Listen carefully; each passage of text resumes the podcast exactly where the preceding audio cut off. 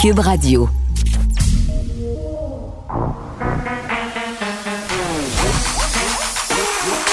Elle a une opinion sur tous les sujets. Pour elle, toutes les questions peuvent être posées. Geneviève Peterson. Cube, Radio. Salut tout le monde, j'espère que vous allez bien. Ouf, c'est un lundi assez particulier, un dur lundi, j'ai envie de dire. Pour vrai, je sais pas si vous êtes comme moi parfois. Le dimanche soir, euh, vous vous dites ah le, retour au travail, ça va être quelque chose demain. Là, on dirait qu'avec ce qui s'est passé, euh, c'est encore pire. Euh, dimanche matin, quand je me suis réveillée, euh, à cause du changement d'heure, je me suis réveillée plus tôt, puis j'ai vu tout de suite sur mon cellulaire qu'il se passait quelque chose. Il y avait, ça buzzait, ça arrêtait pas de buzzer. J'avais des notifications sur Facebook, sur Twitter. Il y avait des pop-up de médias. Et là, un peu comme vous, j'imagine, je me suis réveillée pour me rendre compte qu'il s'était déroulé une histoire absolument d'horreur. Et là, sans faire de mauvais jeu de mots, cette histoire-là s'est passée le soir de l'Halloween. Une personne déguisée, vous le savez, habillée en habits médiévaux, qui s'est promené dans le Vieux-Québec et qui a tué des gens euh, avec une épée, un, katana, un sabre japonais tué deux personnes, Suzanne euh, Clermont et François Duchesne. Puis il faut pas oublier non plus les cinq blessés dans cette affaire-là. Euh, il y en a qui ont eu des blessures assez graves. Donc, bien entendu, nos pensées sont avec la famille, les familles des victimes et les familles aussi des gens qui ont été blessés dans cette affaire. Toute la journée, c'est sûr, on a voulu en savoir davantage, en savoir plus. Moi, je me pose tout le temps la question euh, jusqu'à quel point on a besoin de savoir tout dans les moindres détails. On a spéculé.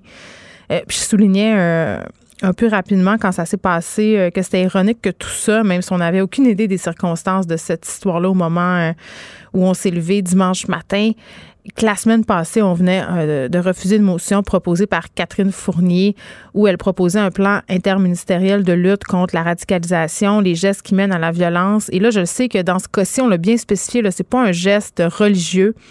Euh, cependant, juste spécifier que la radicalisation, c'est pas nécessairement religieux. Dans ce cas-ci, ça, ça semble être un problème de santé mentale et c'est ce que proposait aussi euh, Catherine Fournier dans la foulée de cette motion-là.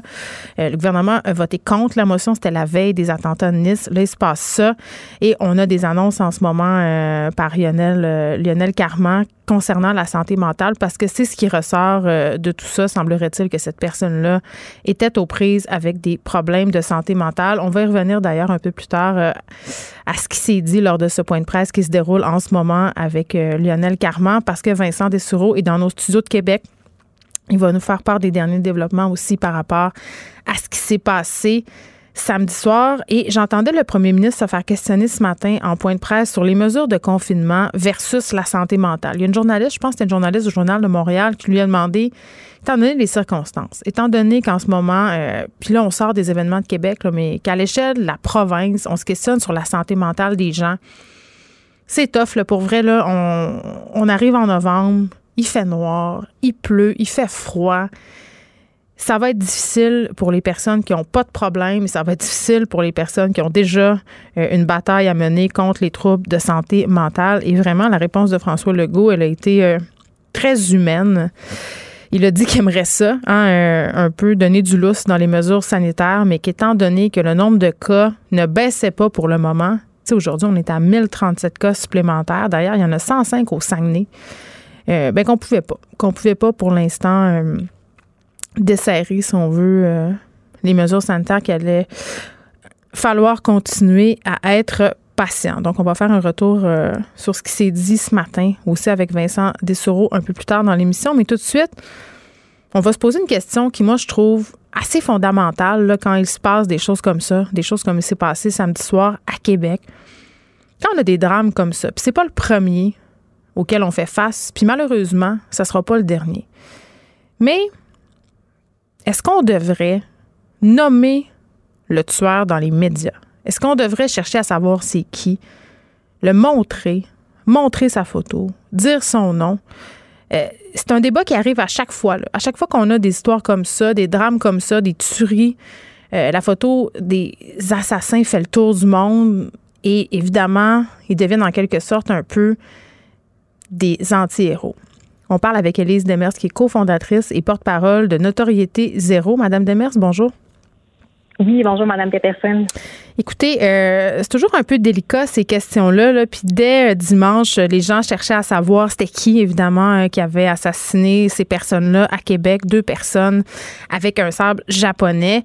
Là, on sait pas, on n'a pas tous les détails. Là, évidemment, les policiers mènent leur enquête, mais ce qu'on sait.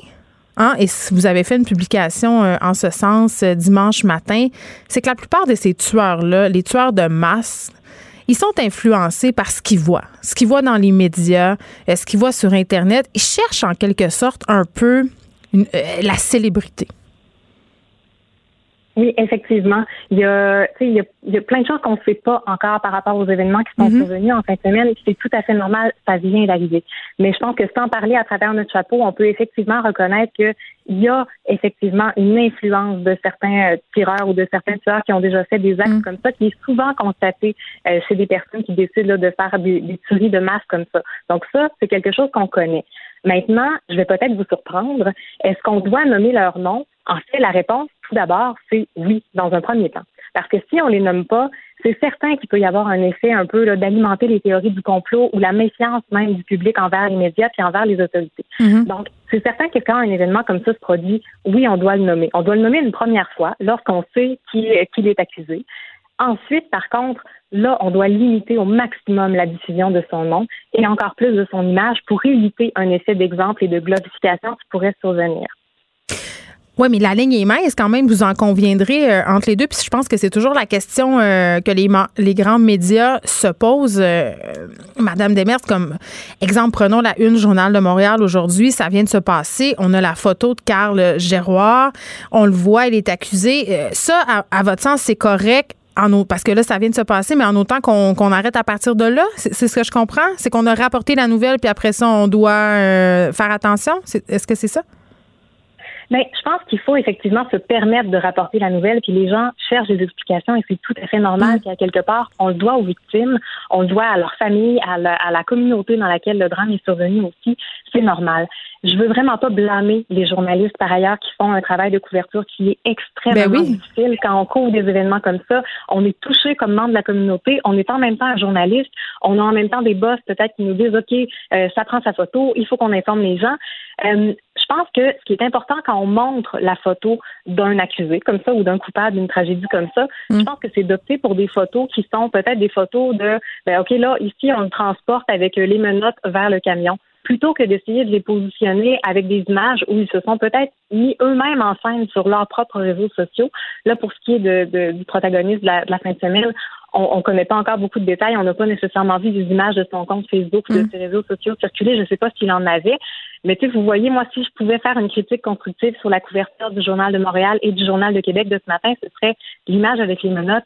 Parfait. Peut-être qu'on a besoin de la voir passer une fois. L'image de lui dans le spa, Là, je suis moins certaine qu'on est dans l'information du public. Je pense qu'on est dans des images qu'on aurait pu éviter pour éviter de faire circuler son image et son visage largement. Mais en même temps, euh, tu sais, souvent les journalistes travaillent avec ce qu'ils ont, c'est-à-dire souvent des comptes de médias sociaux où ils vont puiser des images, les, photos justement euh, auxquelles vous faites allusion, là, euh, de l'arrestation par exemple, on, la voit aussi la photo, là, on n'a pas un, grand nombre d'images.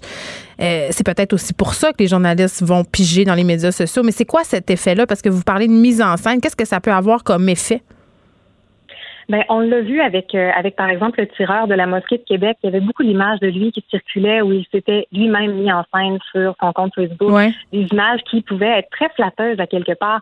Fait que, si on, on, on, positionne ce genre d'image-là dans l'imaginaire public, il y a des gens qui peuvent commencer à s'identifier à cette personne-là comme étant un modèle peut-être positif ou quelqu'un à imiter. Mais je le comprends vraiment, le travail des journalistes. Je sais à quel point il y a de la pression pour trouver mm. des informations. La seule chose qu'on peut se dire, par contre, c'est qu'il faut couvrir la nouvelle. Maintenant, il y a des bonnes pratiques pour couvrir cette nouvelle-là, pour s'assurer que on n'alimente pas un certain effet de modèle ou, de, ou qu'on donne pas de notoriété à la personne qui, qui, qui, qui est passée à l'acte de cette manière-là. Et pour ça, ben nous, à Notoriété Zéro, on n'est pas des experts et des expertes, là, on est des citoyennes, des citoyens qui sont mhm. concernés par cet enjeu-là. On se demande qu'est-ce qu'on peut faire. Nous, on s'est beaucoup basé sur le guide de l'INSPQ euh, qui rapporte, dans le fond, des grands principes pour bien couvrir ce genre de tragédie-là. Ça donne des conseils très concrets aux médias. Je sais que les choses se passent vite, mais honnêtement, chaque journaliste qui écrit sur ce sujet-là, à mon sens à moi, devrait avoir lu ces recommandations-là et ses patrons aussi, par ailleurs, parce qu'on sait qu'après, il y a un petit frère qui passe, il y a un patron qui repasse. Mais je pense vraiment qu'on peut faire mieux pour la couverture médiatique. Non, ce ne sera pas l'idéal, mais si on peut juste venir enlever 5% de chance ou 10% de chance que quelque chose comme ça se mm. produise, mais je pense que comme média, on peut s'engager à le faire puis essayer d'adopter ces bonnes pratiques-là.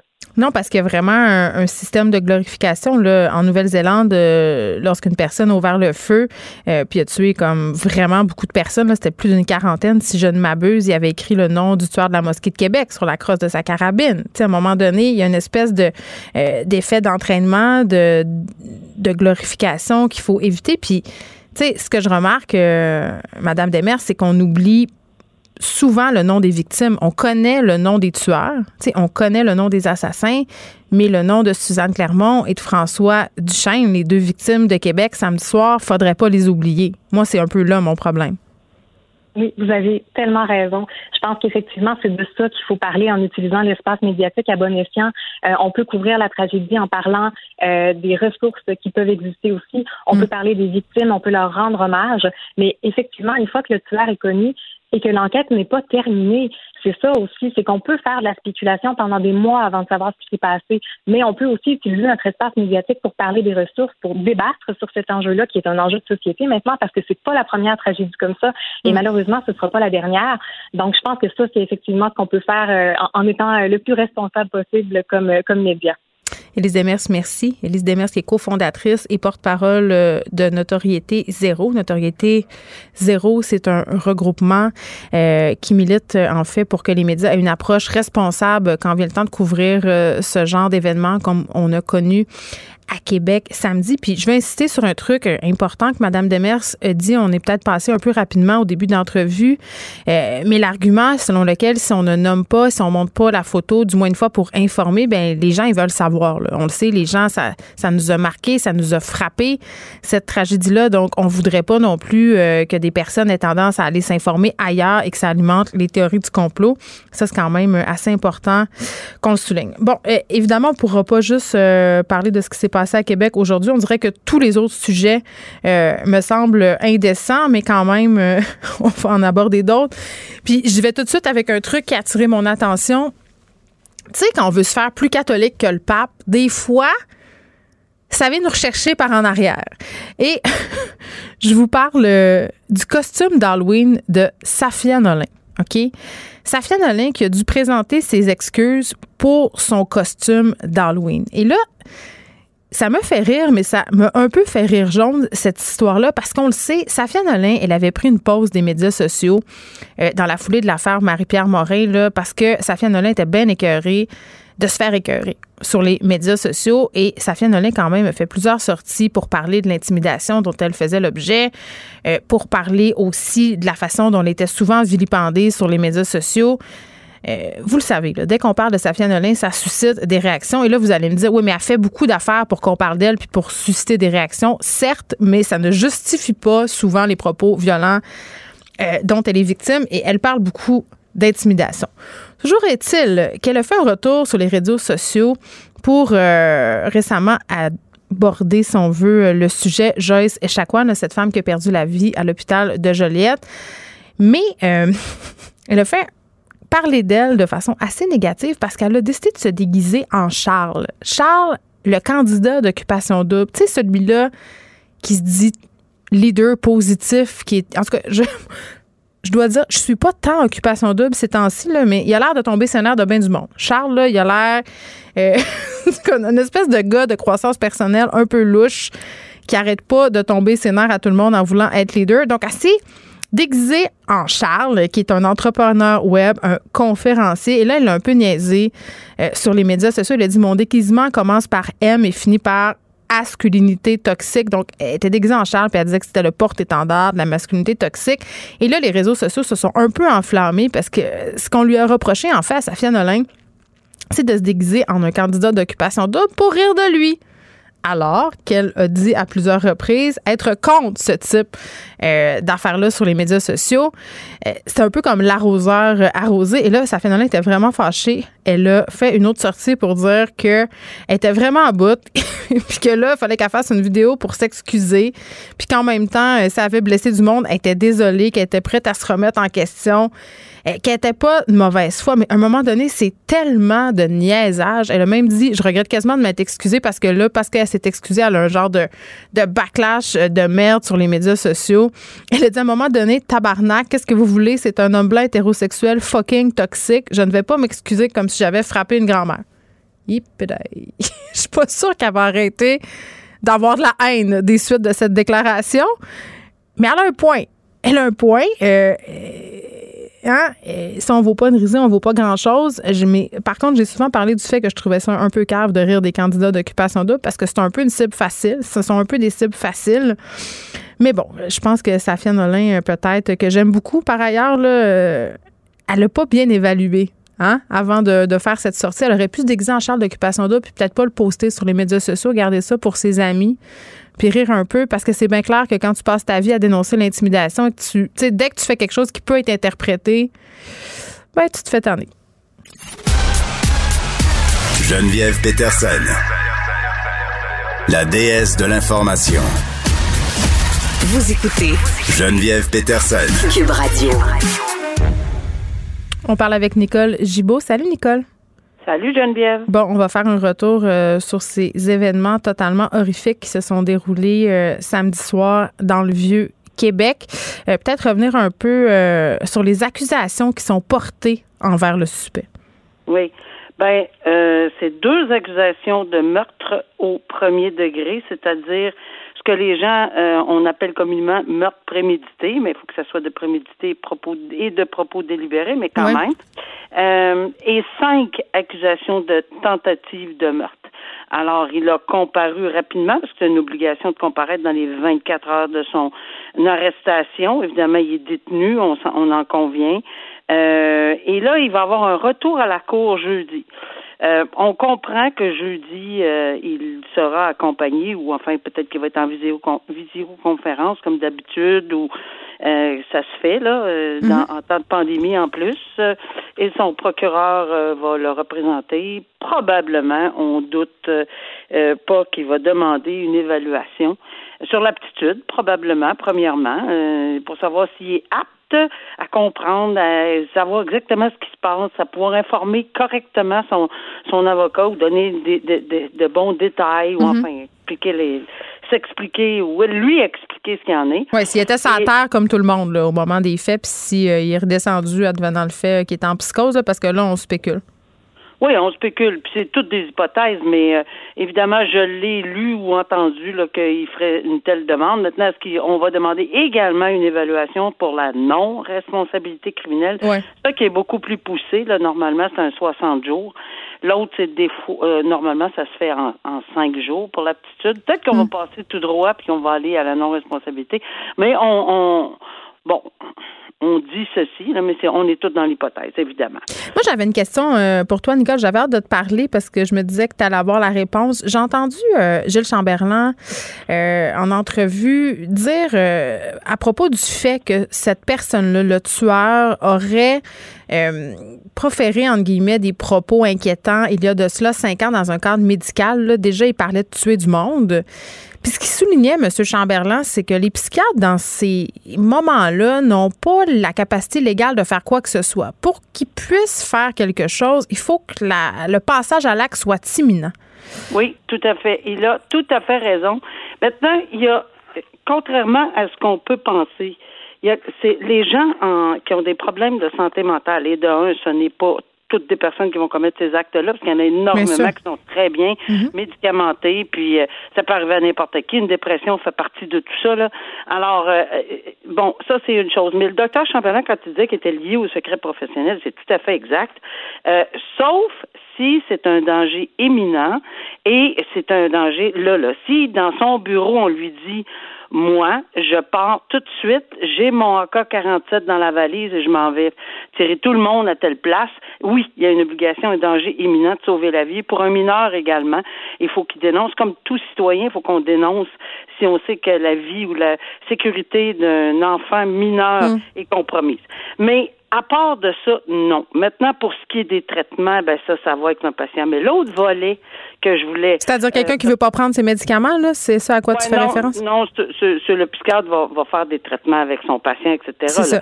Mais ce que je veux dire, c'est que l'autre volet, c'est que si quelqu'un dans ta famille, dans nos familles, où euh, un médecin euh, voit dans son bureau quelqu'un qui représente, selon lui, un danger. Mais c'est sûr que la barre, elle est haute. C'est ça qu'il faut comprendre. La barre est haute, c'est compliqué. Puis là, il faut s'adresser pas aux tribunaux criminels. Mais moi, je l'ai fait à plusieurs reprises. On s'est adressé à moi quand je mettais mon chapeau de juge tribunal civil. Parce que le Code civil mhm. prévoit qu'on peut faire une demande euh, pour euh, évidemment mobiliser quelqu'un, l'envoyer dans un hôpital pour pas pour nécessairement pour y subir des traitements, mais pour être évalué. Alors l'évaluation psychiatrique, mais tout ça, ça brime la liberté. Euh, ça restreint la liberté, puis il faut être très, très oui, on veut pas revenir comme avant, euh, à l'époque où on enfermait les gens euh, dans des hôpitaux psychiatriques pour tout et pour rien. Je, je, je, siégeais en matière civile pendant une semaine, je pouvais avoir euh, hmm, au moins quatre demandes par jour dans ce genre-là, quatre, cinq, six demandes par jour. Et en ce moment, à Montréal, vous avez trois juges à plein temps siègent dans ces dans ce domaine-là et qui tous les jours entendent accordent ou non une ordonnance de de, de maintenir quelqu'un en milieu hospitalier euh, pour des problèmes mentaux. Dans quel cas on l'accorde? Ben on l'accorde quand évidemment il faut toujours être on faut s'appuyer sur la médecine. On est loin hmm. d'être médecin. C'est ce que je disais régulièrement parce qu'ils ont des les, les, patients peuvent et ont droit tout à fait d'avoir des avocats et souvent ça se réglait par l'intermédiaire avec leur aide. Il faut dire que c'est souvent l'aide juridique et je salue le fait que dans ce domaine-là ils, ils, ils aident beaucoup. Évidemment, quand ils sont certains que leurs patients ne devraient pas être hospitalisés contre leur gré, ils vont faire les représentations. Mais nous, on a mm. les psychiatres, on a les, on a, comme juge là, on a les rapports de psychiatres. Il faut s'appuyer là-dessus, il faut questionner. évidemment, évidemment, la décision est prise en fonction de tout ça. C'est pas, c'est, ça, chaque cas est un cas d'espèce. Il y a des gars tellement, des cas tellement borderline, Geneviève, que des fois je me dis, mais comment ça se fait qu'on demande euh, l'hospitalisation? Oups, j'écoutais le psychiatre ou je, je, lisais les notes puis je faisais oh ok je comprends. L'autre c'est toujours deux normalement, c'est pas normalement, c'est la loi qui le dit. Alors on pouvait maintenir ou enlever la liberté pour maintenir un établissement pour 21 jours renouvelable, mais en autant qu'on a de sérieux motifs et ils sont représentés par. Il y a une loi sur la protection des gens qui ont des problèmes mentaux. Il y a le code civil, c'est complémentaire. Alors, c'est très bien encadré. Là, on a des problèmes, c'est après. Comment on fait pour euh, maintenir le tout en place, puis dans un dans un bon encadrement, puis tu sais, si au travail on, on permet aux gens d'avoir quatre sessions avec un psychologue, mais ta convention ou quelque chose ne permet pas cinq. Puis tu en as besoin de dix. Non, mais c'est comme le c'est comme le premier ministre le disait tantôt, même si on injecte euh, plein d'argent dans la santé mentale, on va en échapper. ça, c'est indéniable. C'est sûr, c'est sûr, c'est sûr. Mais maintenant, mettre les services et l'encadrement un peu plus disponibles et, plus gratuits, je pense que ça. aiderait beaucoup. Parce que les gens, ils, diraient pas, ben non, mais moi, ça rentre pas dans mon budget. Moi, je suis pas capable de me payer un psychologue. c'est cher, là. C'est 100, c'est 100 dollars en moyenne une rencontre avec un psy. Euh, faites le calcul, là, si vous le voyez à chaque semaine, euh, c'est un terme de char, là. Est-ce que. Puis pas, un, pas un petit char. oui. Est-ce qu'on peut éviter toute action comme on a vu en fin de semaine, absolument pas. Mais est-ce qu'on peut peut-être mieux aider? Euh, et en temps de pandémie, on est on est exacerbé par ben différentes situations. Il n'y a pas d'emploi pour plusieurs personnes. Les jeunes sont plus à la maison. C'est, tout le monde est dans la même bulle. C'est beau. Puis déstigmatiser aussi, Nicole, parce que si la maladie mentale était moins tabou, peut-être qu'il y a des personnes qui iraient chercher de l'aide plus facilement, c'est-à-dire qui se rendraient moins loin. Très euh, bon Oui, parce Fait que qu'il y a souvent, ça aussi, souvent, les gens veulent pas le dénoncer, ils osent pas. Euh, ils pas dire que ah, ça va pas bien. Ben oui, osez le dire, ça va pas bien. Parce que savez-vous quoi, ça peut aller très, très, très, très bien quand on l'ose le dire. Mm. Puis après ça qu'on se prend en main, c'est incroyable ce que ça peut faire comme différence. Alors, euh, Ouais. en terminant, je veux juste dire, j'ai une anecdote. Moi, en civil, euh, c'est pas une anecdote, c'est un cas vécu. C'est un père qui est venu pour euh, interner son fils en larmes et Et là là. amour pour lui et je l'ai rencontré il y a quelques années passées qui m'a remercié et qui s'est remercié d'avoir agi comme ça que moi j'ai avalisé, j'ai accepté évidemment avec les rapports. Aujourd'hui, son fils est très bien. Il a une belle vie, il fonctionne très bien, mais il a, il a agi, puis ça a été dur, là, Geneviève. Là. Ben non, mais j'imagine très bien. Puis tu sais, quand, quand tu as un enfant qui est aux prises avec des troubles de santé mentale euh, très graves, euh, tu sais, à un moment donné, tu plus capable de le contrôler. La force physique de l'enfant rentre en ligne de compte. Tu sais, il y a la mère euh, du tueur de Québec là, qui a fait une sortie dans les médias pour dire qu'elle était absolument dévastée par les gestes de son fils. Tu sais, à un moment donné, ces parents-là aussi ont besoin d'accompagnement tu sais, ça doit tellement pas être évident. Moi, j'en connais dans mon entourage proche une, une, mère dont le fils est schizophrène et ça a été excessivement compliqué pour elle euh, et d'avoir des soins et de le faire euh, prendre ses médicaments. C'est un combat de chaque jour. Donc, c'est vrai, tu fais bien de le souligner, c'est loin d'être évident. Puis, on a une responsabilité collective aussi, s'occuper de sa santé mentale à soi, mais s'occuper aussi euh, si quelqu'un autour de nous ne va pas bien. Tu sais, à un moment donné, ça fait on a partie. la chance d'être encadré avec Exact. des familles. Il y en a qui sont complètement seuls et ça, c'est encore plus désolant. Nicole Gibault, on se reparle demain. Merci. Bye. Oui. Au revoir. Pour elle, une question sans réponse n'est pas une réponse. Geneviève Peterson. Cube Radio. On va faire un retour sur le point de presse euh, du ministre délégué à la Santé et aux services sociaux, Lionel Carman. C'était euh, évidemment sur euh, la question de la santé mentale. On va rejoindre Vincent Dessureau dans nos studios de Québec. Salut Vincent. Salut Geneviève. Bon, euh, annonce importante concernant la santé mentale. On va investir de l'argent supplémentaire. Oui, et euh, bon, on se demandait si ça allait, il allait avoir vraiment de la substance dans cette Ouais. annonce. Et oui, il faut dire par contre qu'il l'a dit, euh, M. Carman, euh, le ministre délégué à la santé et aux services sociaux, c'est de l'argent qui était déjà prévu. Là. On n'a pas euh, dé- dé- décidé de faire un programme dans, entre la nuit de, de, de- de- d'hier à aujourd'hui, là, à la suite des événements de Québec, mais on a devancé l'annonce. euh, bon, à la suite de ce qui s'est passé. Pourquoi on a devancé? Tu vas voir que c'est un petit peu plus difficile à expliquer pour M. Car Carman, mais commençons par, euh, donc, au début, il a, bon, salué les victimes, évidemment, euh, et euh, demandé d'éviter les amalgames. Donc, santé mentale, qui est évidemment le sujet de l'heure actuellement. faut pas penser que les gens qui souffrent de santé mentale, nécessairement, vont tomber dans la violence. Alors, faut faire preuve de prudence sur, sur quand on parle de santé mentale, mais que les budgets au Québec ont été malmenés dans les dernières années et qu'on a du rattrapage à faire à ce niveau-là. Donc, ce qu'on annonce, un investissement de 100 millions de dollars, et là, on parle d'argent neuf, là, c'est pas des programmes déjà annoncés qu'on a raboutés pour une nouvelle annonce, là. Donc, c'est vraiment de l'argent neuf, ça ne compte pas là, le, le, le 25 millions annoncé la semaine dernière pour les jeunes, c'est à part de ça. Alors, c'est de l'argent neuf, euh, c'est non récurrent, toutefois, là, M. Legault en a parlé ce matin, tapé un peu sur M. Trudeau qui se vantait d'avoir donné des milliards en disant, ben, c'est non récurrent, nous, on fait des embauches, puis euh, on a besoin de cet argent-là tout le temps. Là. Alors là, c'est non récurrent, mais jusqu'en 2022. Alors, ça permettra, après, il y aura d'autres investissements à faire.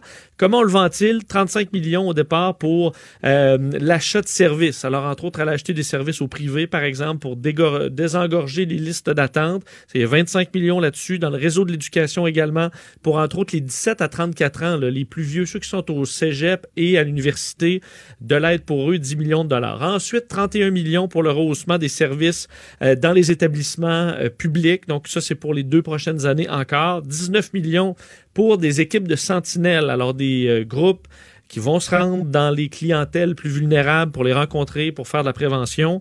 Un 10 millions pour les organismes communautaires qui sont déjà existants, donc pour aller renforcer un peu leurs services.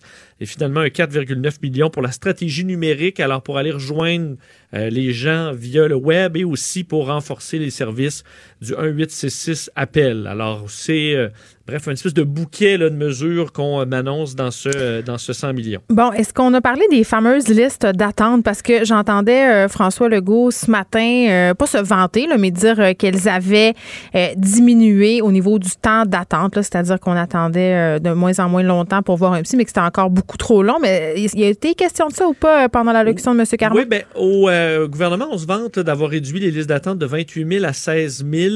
Par contre, il, il a été questionné là-dessus sur le fait que euh, la vérificatrice générale, euh, tout récemment, a dit que c'était pas vraiment fiable, les chiffres qu'on avait euh, à ce propos-là.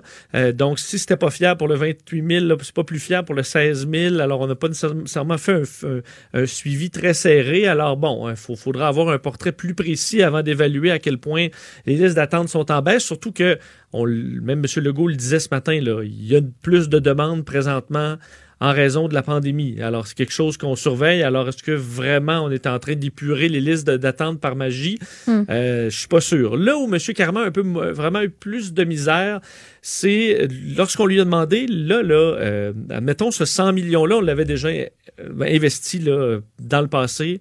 Est-ce qu'on aurait pu éviter le drame dans la fin de semaine? Qu'est-ce qui, est annoncé aujourd'hui qui aurait pu éviter ce qui s'est passé en fin de semaine? Et euh, M. Carman, en gros, a dit non. On pouvait pas, on peut pas éviter un événement comme ça. Euh, ça a amené plusieurs questions des journalistes. Je vais écrire, euh, écouter un, extrait d'une des courtes réponses, parce que c'était des, réponses assez courtes de M. Carman. Je vous fais entendre un extrait. Écoutez, on, est, vraiment très attristé de ce qui s'est passé. on veut améliorer nos services en santé mentale. on a besoin de les améliorer mais le risque zéro n'existera pas. Ben, il a raison. il, a tout à fait, il a tout à fait raison, mais lorsqu'on lui a demandé est-ce qu'on pourrait éviter euh, avec les programmes-là, qu'est-ce qui s'est passé hier, euh, ben, il a dit non. Donc pourquoi, dans ce cas-là, l'annoncer une semaine plus tôt? Parce que ça s'est passé. Donc on fait le lien avec l'événement, mais on dit que ce qu'on annonce empêcherait pas quelque chose comme ça. En même temps, les, sentinelles, tu sais, le fait de vouloir euh, peut-être cibler des personnes qui sont à risque, entre guillemets, ou de voir les choses aller davantage, je pense qu'il y aura peut-être de l'argent qui sera dédié à ça, non?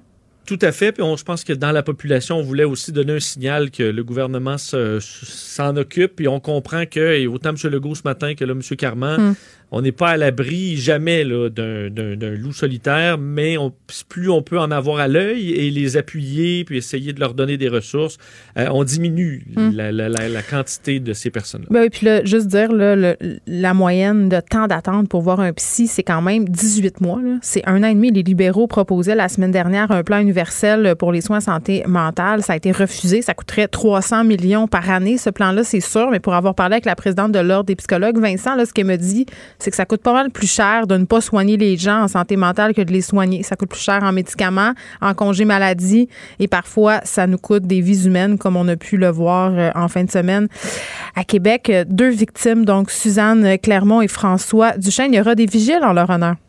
Euh, oui, et ça commence. Mais d'ailleurs, euh, une parenthèse sur le fait, je suis retourné sur les lieux euh, dans la dernière heure et bon, presque tous les, il y a presque plus de policiers là, à part qui circulent dans les rues là, de façon plus importante, mais sur place, il y a presque plus rien, sauf devant la demeure de Madame Clermont, où encore là, quand je suis passé, les gens allaient porter, là, je au moins trois personnes allaient porter des bouquets de fleurs. Donc là, il y avait un petit bac là qui était, qui avait quelques fleurs hier et là, c'est vraiment ça déborde avec des chandelles. Euh, on sent que ce secteur-là, là, vraiment la rue des Remparts est, très, très ébranlé. Alors pour Madame Clermont, Suzanne Clermont, c'est euh, une soirée de partage à la chandelle qui est prévue euh, donc ce soir, 19h, justement à cet endroit-là, devant chez elle sur la rue des Remparts. Alors les gens qui sont invités à apporter des fleurs et, des chandelles. Et pour la deuxième victime, François Duchesne, c'est demain, donc le 3 novembre, à partir de 18h, c'est devant le pavillon Pierre Lassonde, donc du Musée des Beaux-Arts, où on sait il travaillait. Euh, alors, euh, en sa mémoire, ce sera sur place. D'ailleurs, le pavillon sera illuminé de vert durant les prochains jours, symbole d'espoir, donc pour souligner, euh, pour souligner la mémoire de M. Duchesne. Il faut dire deux deux personnes qu'on nous décrit. Puis pour les voisins, j'ai pas rencontré de personne de M. Duchamp. On en a entendu en entrevue quand même qui le décrivent comme un monsieur tout à fait charmant, dévoué, euh, euh, qui, qui, qui, est impliqué dans sa communauté. Et pour Mme Clermont, j'ai rencontré plusieurs de ses amis et voisins et euh, tout le monde a les mêmes mots. sourire, soleil, rayonnante. Alors, que des bons mots pour ces deux personnes-là. Alors, c'est deux grandes pertes pour, pour la communauté ici. Oui, puis ça avait l'air, dans le cas de Mme Clermont, justement, dans le cas des voisins d'une communauté tissée assez serrée. il parlait notamment d'une cour intérieure où ils se réunissaient pour promener les chiens, prendre des apéros.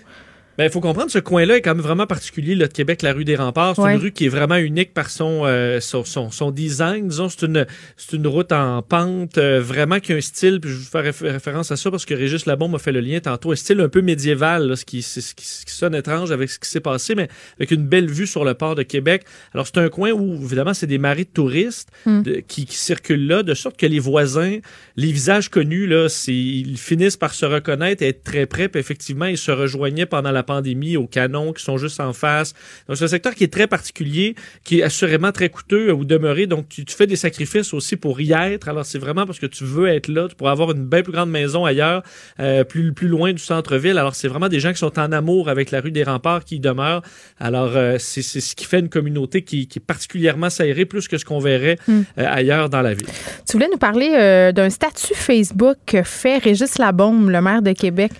Oui, il a fait un texte qui euh, va faire, à mon avis, grand bruit. Là. Il y a un peu plus d'une heure. Euh, un texte intitulé Pèlerinage sinistre. Et je le disais un peu plus tôt aujourd'hui, M. Labombe, que je critique sur plein de plans. Là. Souvent, il est bête, euh, même méchant envers des journalistes locaux. Mais, dans des événements comme ça. Dimanche, il avait l'air très, très ébranlé au point de presse. Moi, j'ai trouvé ça. Là, il était émotif. Là. Oui, ça a vraiment son côté humain dans des dossiers comme ça. Je me souviens de la mosquée, il était extrêmement humain, euh, cherchait vraiment des mots de paix, de soulagement pour les gens de Québec. Même chose pour le drame à Wendake il y a quelques semaines à peine. Ben Et euh, M. Labombe est donc vraiment ébranlé quand des drames comme ça se passent dans sa ville. Il écrit donc le titre Pèlerinage sinistre. J'avais besoin hier soir d'aller sur les lieux du crime, là où nos voisins ont péri. Aussi pour confirmer un doute qui m'obsède depuis samedi soir, cette pensée que le malheur a choisi notre ville à cause de sa beauté. Sur mon parcours hier, j'ai de nouveau constaté que notre vieil habitat était historique, patrimonial et toujours l'Europe en Amérique. Mais là où mon élucubration s'est vérifiée, c'est en laissant la rue des Remparts, en débutant la descente de la côte de la Canotterie. Eh bien, que ce, que ce ne soit pas le seul lieu dans la cité, eh bien là, exactement là, notre ville, entre autres, est malheureusement un air médiéval. Euh, je m'en doutais. Ouais. Québec aurait passé. Ben, euh, C'est que Mario Dumont faisait ce matin, c'est le premier à me. Euh, il dit le fait d'être en médiéval dans ce secteur-là. Mais oui, c'est pas anodin, ben, c'est sûr. C'est ça. Quelle est l'inspiration? On le saura peut-être un mm-hmm. jour. Mais pourquoi il a choisi ce secteur-là? Est-ce que c'est par sa, vraiment son, son, son style euh, qui a fait qu'on l'a ciblé, qu'il est parti de très loin de Québec pour se rendre là? Donc, c'est un lien qui semblait euh, trotter dans la tête à M. Labon, mais qu'il l'a repéré sur place. Et là, il dit, euh, bon, et dans mon périple solitaire, moi qui travaille en son cœur, en parlant de la ville de Québec depuis plus d'une décennie, je n'ai jamais vu cette merveilleuse ville aussi vide, même au pire moment de la pandémie, une désolation, même en, en temps d'une mystérieuse et magnifique... fait, euh, même en temps de pandémie, là, et en même temps, une mystérieuse et magnifique vieille dame. Il faudra l'habiter à nouveau, en reprendre possession. Et là, fait des citations, entre autres, de Gilles Vigneault, disant Novembre est un beau mois, mais il faut, il faut aimer le gris et l'œil, en saisir la lumière. Donc, euh, semblait, euh, semble très affecté, Monsieur Labombe, par, par tout ce qui se passe. Puis effectivement, beaucoup de questions sur pourquoi cet endroit et pourquoi de cette façon, des réponses qu'on n'aura peut-être jamais, par contre. Oui, ben c'est de la spéculation à ce stade-ci. Et hier, le chef de la police de Québec, puis c'est compréhensible, ne voulait pas révéler trop de détails parce qu'évidemment, euh, euh, la personne en question était toujours en train d'être interrogée. Donc, on va en apprendre plus dans les prochains jours. Mais c'est vrai, tu sais, ça frappe tellement l'imaginaire de se dire que cet homme-là s'est habillé avec des vêtements médiévaux et descendu avec son sable dans, à l'intérieur, intramuros finalement, parce que mm. c'est de ça dont il est question euh, pour aller tuer des gens au hasard. Ça donne vraiment froid dans le dos. Vincent Dessoureau, merci. Merci. Vous écoutez Geneviève Peterson. Cube Radio. On est avec Benoît Côté, directeur de l'organisme Pêche, qui est un programme d'encadrement clinique et d'hébergement. Monsieur Côté, bonjour. Oui, bonjour. Bon, on vient d'avoir euh, ce point de presse euh, par Monsieur Carman qui nous annonçait euh, des investissements en santé mentale. Ce qui frappe d'abord, c'est qu'il a tenu à dire que ces annonces-là étaient prévues. C'est pas dans la foulée des événements de Québec qu'on a pondu un programme pour injecter des fonds. Là, on parle quand même de beaucoup d'argent. J'ai beaucoup de questions. je pense que en premier, c'est important de revenir sur sur ce que Monsieur Carman a dit, c'est-à-dire que c'est important de pas faire d'amalgame entre les, personnes qui ont des problèmes de santé mentale et les actions violentes. Je suis tout à fait d'accord avec M. Carman. On ne dispose pas au moment où on se parle d'études qui démontreraient que ce lien-là existe. Alors, euh, il n'y a pas aucune étude qui démontre qu'une personne qui a des problèmes de santé mentale présenterait un potentiel de dangerosité plus grand que monsieur, madame, tout le monde. Hmm. Cependant, on vit pas dans un pays de licorne et de calinours. Il y a des gens qui ont des problèmes de santé mentale, qui ont des agirs délinquants, qui, en psychose, peuvent présenter un risque accru s'ils ont des, des pulsions homicidaires. Ça existe, on le sait. Mhm. Mais euh, dans la plupart des cas, c'est une petite, petite, petite minorité de personnes qui euh, vont passer à l'acte. Mais quand on parle de quelqu'un qui fait une psychose, c'est pas quelqu'un de dangereux, c'est quelqu'un de dérangeant. Ben oui, puis c'est pas toutes les personnes qui font des psychoses qui tuent du monde. Je pense Non. que c'est important euh, de le dire puis de le redire. Là, on va investir de l'argent, beaucoup d'argent. Ça, ça semble clair. euh, mais cet J'ai argent-là, de- malheureusement manqué le point de presse de M. Carman. J'ai essayé de me, me brancher en ligne, ça n'a pas fonctionné. Ben, écoutez, Alors- et je vous le résume un peu. Là, on a annoncé un investissement supplémentaire de 100 millions de dollars. Évidemment, c'est destiné à favoriser l'accès aux services, déceler plus rapidement euh, les problèmes psychosociaux. Puis, tu sais, il a été questionné, Monsieur Carman, à savoir, OK, tu sais, là, on va investir de l'argent, c'est bien beau, mais comment on fait pour éviter que ce genre de drame-là se produise? Évidemment, on peut pas le garantir à 100 et c'est ce qu'il a dit, même si on investit de l'argent à fond, on pourra jamais avoir, euh, si on veut, une assurance euh, que ça se produira pas. Mais vous qui travaillez sur le terrain, M. Côté, j'ai envie de savoir, on va investir tout cet argent-là, mais où il devrait aller cet argent? C'est quoi les besoins les plus criants? Je vais vous donner un exemple. Depuis une vingtaine d'années, euh, c'est un peu comme le secret de la caramel. Là, c'est le travail qu'on fait avec les policiers de la ville de Québec, le Ouais. SPVQ. Euh, au jour d'aujourd'hui, là, euh, on fait près d'une dizaine d'interventions par jour en situation de crise psychosociale ou psychiatrique avec le, les policiers, les patrouilleurs de la ville de Québec. Évidemment, il y a une montée de ces besoins euh, des citoyens qui sont plus fragiles en période de pandémie. Mais notre service est financé par euh, une partie par la Ville de Québec, une partie par le CIUS, la capitale nationale. Mais on pourrait en faire beaucoup plus si on avait de meilleurs budgets. Donc, on, on a inventé une pratique euh, qui lie euh, l'expertise d'un organisme communautaire qui s'appelle Pêche, mais son expertise est psychosociale, avec des policiers pour l'aspect sécuritaire aussi dans certaines situations. Mais euh, tout ça, il faut que ça soit financé, ça coûte euh, ça coûte des sous à faire fonctionner. Et euh, ce genre de service-là, je parle pas juste pour pêche, mais il y a un, un organisme qui s'appelle à Québec le Centre de crise de Québec, un organisme communautaire qui fait de l'intervention de crise. On devrait financer davantage les places d'hébergement, les intervenants, les euh, les équipes euh, mobiles, etc. Il faut que ça soit récurrent parce que les investissements, c'est ça le Voilà. problème souvent, c'est que c'est un, une fois on donne l'argent, puis après ça, on n'a plus d'argent pour payer. Voilà, et c'est un, un peu ce que disait M. Legault dans son point de presse euh, de ce matin en disant ben nous, euh, on a besoin par la péréquation d'argent supplémentaire du fédéral pour payer des services de, de santé de, de nature récurrente, effectivement. Parce que depuis que le COVID est commencé, c'est on reçoit des sous euh, qui sont non récurrents jusqu'au 31 mars prochain. là. Donc, les besoins sont, sont, sont vastes et je ne sais pas ce qu'il a annoncé. 100 millions, ça me paraît substantiel quand même. Ça fait longtemps qu'on n'a pas eu une annonce de, Ouais. cette, euh, de cette nature-là. Alors, évidemment, ben, des services de proximité, des services près des gens où ils peuvent rencontrer un intervenant psychosocial. Puis un intervenant psychosocial, j'ai rien contre les psychologues, j'ai souvent dit qu'il fallait développer des services euh, de nature euh, de soutien psychologique par des psychologues dans le réseau euh, dans le réseau de la santé, mais il y a aussi des organismes communautaires qui, qui travaillent à Québec, là, puisqu'on est à Québec, il y a une quarantaine d'organismes communautaires qui qui donnent des services de toute nature à des gens. Il y a un réseau en itinérance. Bon, euh, c'est bienvenu là si ces sommes-là. Mais il y aura de l'argent, il y aura de l'argent pour les intervenants euh, dans les différents milieux. Là, ça sera 19 euh, millions de dollars auprès de pour déployer 380 intervenants supplémentaires, puis aussi instaurer un programme qui s'appelle Sentinelle là, pour essayer un peu euh, de, j'aime pas ce mot-là, mais cibler euh, peut-être Mhm. les situations plus problématiques. Mais la majeure partie quand même de, de cet investissement-là va aller à diminuer les d'attente. Il y a une, euh, une volonté, je pense que plusieurs acteurs l'ont l'ont demandé ces derniers temps, puis euh, évidemment on, on semble pas reculer, là, on avance avec euh, euh, des annonces, mais moi été très euh, sensible à l'idée qu'une commission ou un groupe de parlementaires non partisans là, s'assoient ensemble. Ça a été suggéré ce matin à la conférence du premier ministre. Oui, mais il a répondu. Il a répondu, M. Legault, à cette question-là. Il a dit il y a présentement, c'est pas un comité transpartisan comme on a pour la violence mhm. sexuelle ou la violence conjugale, par exemple, mais M. Carman travaille avec les oppositions pour l'élaboration d'un plan en santé mentale. Donc, ça serait déjà le cas.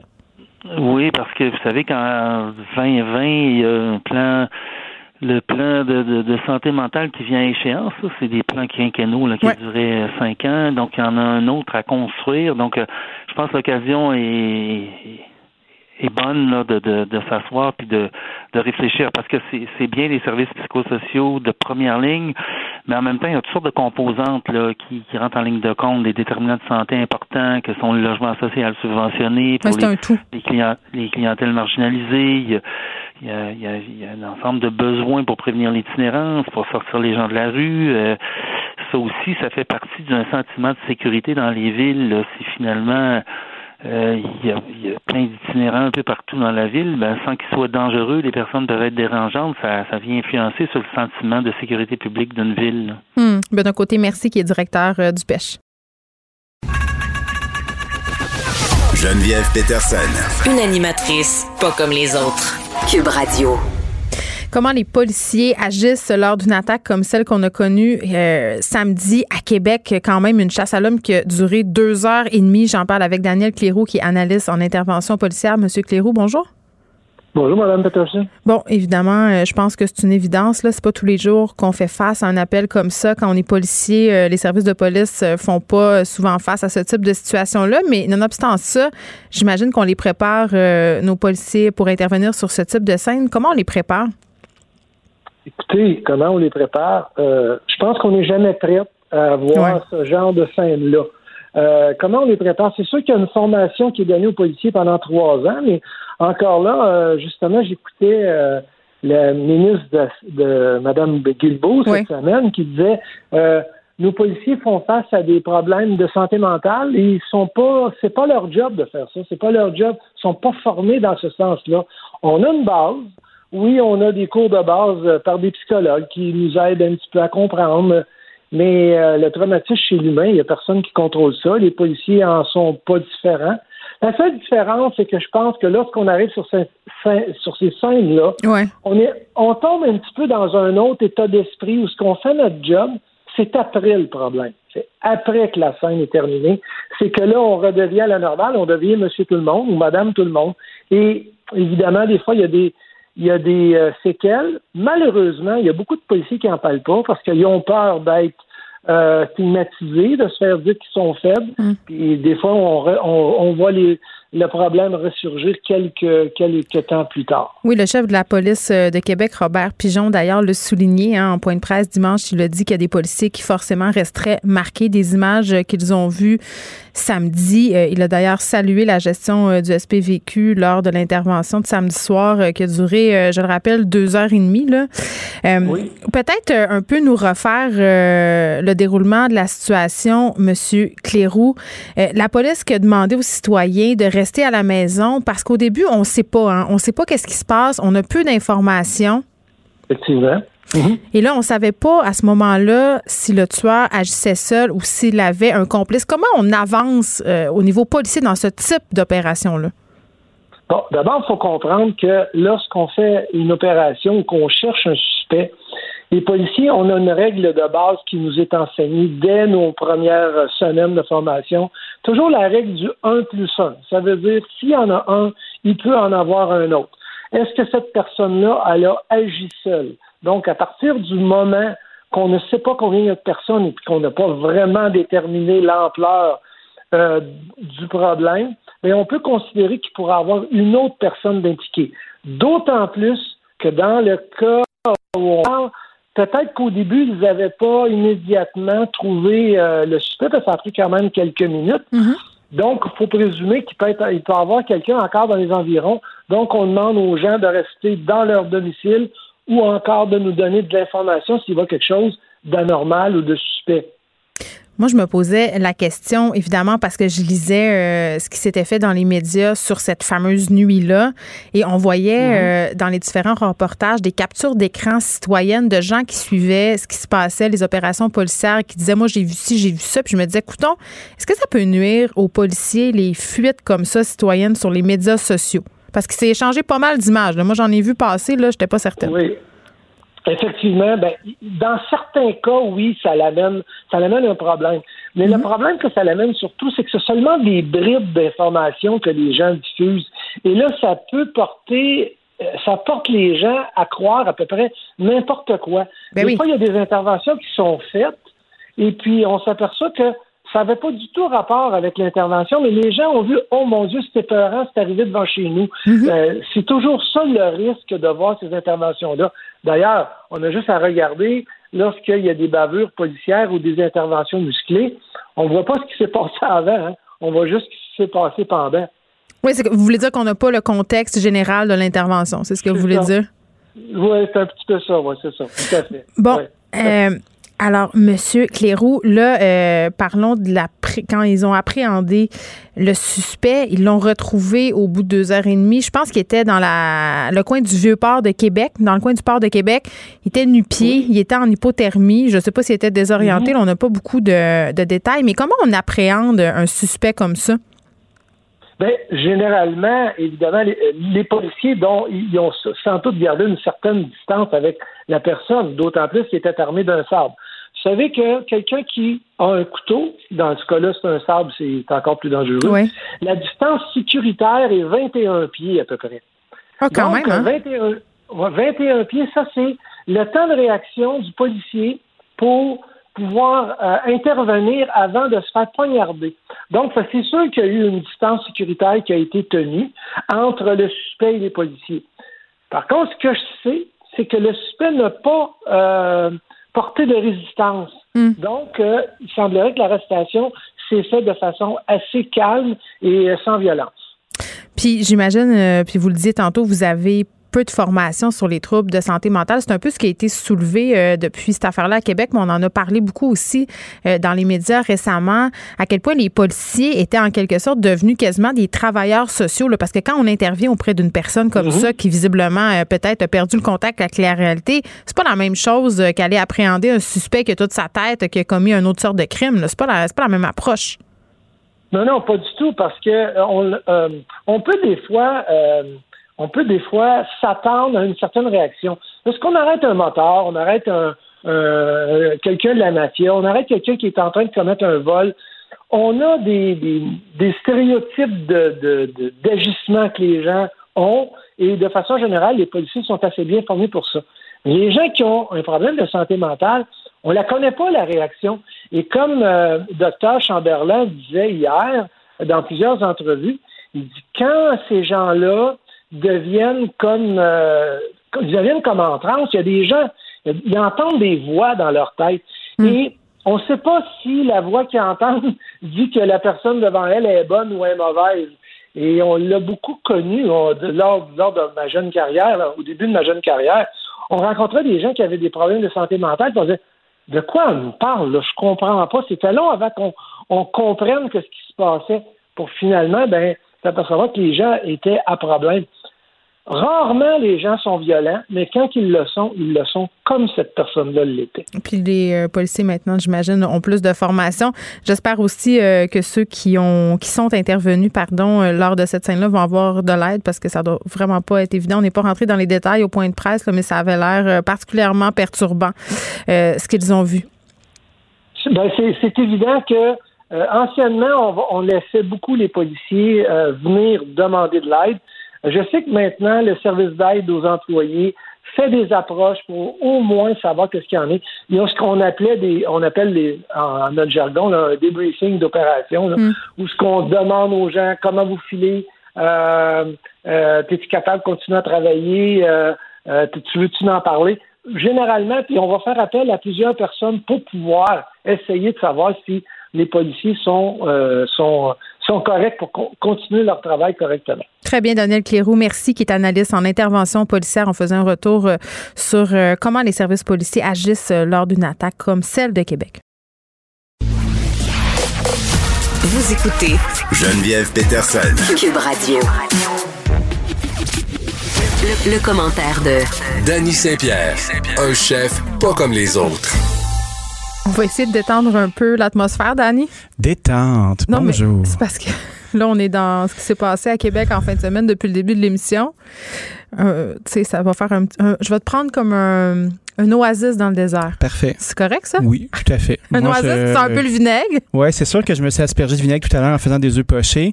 Euh, je me sens un peu comme un drap santé. Bon, plusieurs images sont là pour. Ah, euh, je veux tellement m'acheter des draps santé. Pourquoi tu parles de ça? On dirait que les draps santé font un comeback dans ma tête. C'est peut-être parce que j'approche la quarantaine. ben, moi, j'ai vu un truc là, sur, euh, sur les internets. C'est comme un poncho avec un intérieur Ah, mais j'ai ça, un- le gros. duveteux. Oui, le gros hoodie. Oh, Oui. oh. Mais moi, j'en ai acheté cinq. OK, t'as fait partie de ça, toi? Il y a eu une méga promotion à un moment donné. Oui. Ça a changé ma vie. J'en ai acheté un à ma mère, un à mon chum, un à mes trois enfants. Mhm. Et pour vrai, en- environ de novembre, donc maintenant jusqu'à, je te dirais, fin mars, je le porte dès que je passe le pied de la maison. C'est informé-les, mais c'est extraordinaire. C'est quétaine, mais t'es tellement bien. C'est comme si t'avais une couverte perpétuelle greffée sur le corps. Ben, c'est clair. J'adore. Tu peux te mettre tout nu en dessous. C'est Oui. super, ça ventile super bien. C'est ça que je me demandais, moi. Est-ce qu'on a besoin de mettre des sous-vêtements, Vraiment. ça? Vraiment pas parce que sinon, euh, il fait chaud. C'est ce que j'ai envie de te dire. Parfait, J'ai une j'entends. question pour toi. Présent. Est-ce que tu as passé l'Halloween samedi? Non. Euh, Sais-tu qu'est-ce que je faisais, moi? Non? Je faisais de la pizza, toi chose. Je faisais de la pizza pendant que ma douce enfant était à la maison. Oui, parce que Halloween, c'est soirée pizza. Ça, j'étais avec toi à 100% Je veux dire, nous, on a commandé de la pizza le Ben, tu vois, de moi, plusieurs personnes l'ont fait aussi parce que moi, je viens juste de démarrer un petit restaurant à. Saint-Lambert. Vas-y, Donc, euh, on Vas-y. y- non, non, c'est pas pour me plugger, mais tu me demandes qu'est-ce que j'ai fait à l'Halloween. Ben, j'ai travaillé, ma chère. Mais T'es ma douce- tellement vaillant. Moi, je suis vaillant en vieux péché. Moi, là, je me lève le matin, je vais travailler, je me couche le soir, je suis fatigué. Mais t'as-tu des. Halloweenieux qui sont venus? Parce que moi, ma grande déception, c'est ça. Deux personnes. Deux Mais- personnes. Donc, je suis restée poignée. J'avais rien acheté presque, mais je suis restée poignée avec ma boîte de chocolat puis mon, ma boîte de Pringle. Chez nous, il y avait beaucoup de chocolat acheté par Monique, ma belle-mère. Ah, Tout le on monde était déguisé en train d'écouter un film d'Halloween. Je suis rentré à la maison, euh, il y avait Casper qui jouait à la télé. J'ai fait, j'ai réussi ma vie. C'est pas un film d'Halloween, ça, Gasper? Casper? Oui, oui. Le petit fantôme? C'est un est- fantôme. Halloween, fantôme. Nous, on a euh. écouté Misery avec mes enfants. Hey, moi, la scène où il se fait snapper les chevilles, là, honnêtement, là, Ah, mon Dieu, j'ai wow. arrêté de vivre à cette seconde. J'ai vu au cinéma, moi, C'est ça. dégueulasse. Mais tu sais que dans le livre, il coupe les jambes. hein. C'est Ah, pas, euh, c'est pas pas pareil. Le livre de Stephen King, duquel le film. Stephen est adapté. King? Oui. Stéphane. Stephen King. Steph. J'ai lu du Steph, moi. Mais euh, ouais, Oui. Misery, allez écouter ça, les bons vieux classiques du passé. hein. On voyait qu'on pouvait faire un très grand film avec pas de budget. Ça se passe dans une chambre. Il y a deux personnages. Pour vrai, là, ça Oui. fonctionne excessivement bien. Bon, fin de la, la parenthèse Halloween, yes. Ce fut un échec. En ce qui me concerne, je pense que les gens étaient ailleurs, dans d'autres quartiers euh, plus cossus de la ville. Est-ce qu'il y a eu des investissements de bonbons faits chez vous? Euh, c'est Pierre-Yves qui a acheté les bonbons, là, fait qu'il a pas dû dépenser grand-chose. Je l'ai entendu rêver, moi, euh, de, de, de prix rabais avant l'Halloween. Ah, moi, j'aimerais tellement ça. Hey, mais là, attends! Ah non, c'est pas vrai. La parenthèse, l'Halloween n'est pas finie. J'ai menti. Je suis comme je suis une mère excessivement à la première minute. Non, c'est pas vrai. Moi, j'achète l'habit de neige le 1er janvier. là. Ça, c'est- ça, c'est mon genre. Puis Je suis pas la fille qui achète au mois de juillet. Je suis en dernière minute. Le 31 octobre, j'étais euh, à l'épicerie le matin pour trouver une citrouille, des décorations puis des bonbons. Il n'y avait plus rien.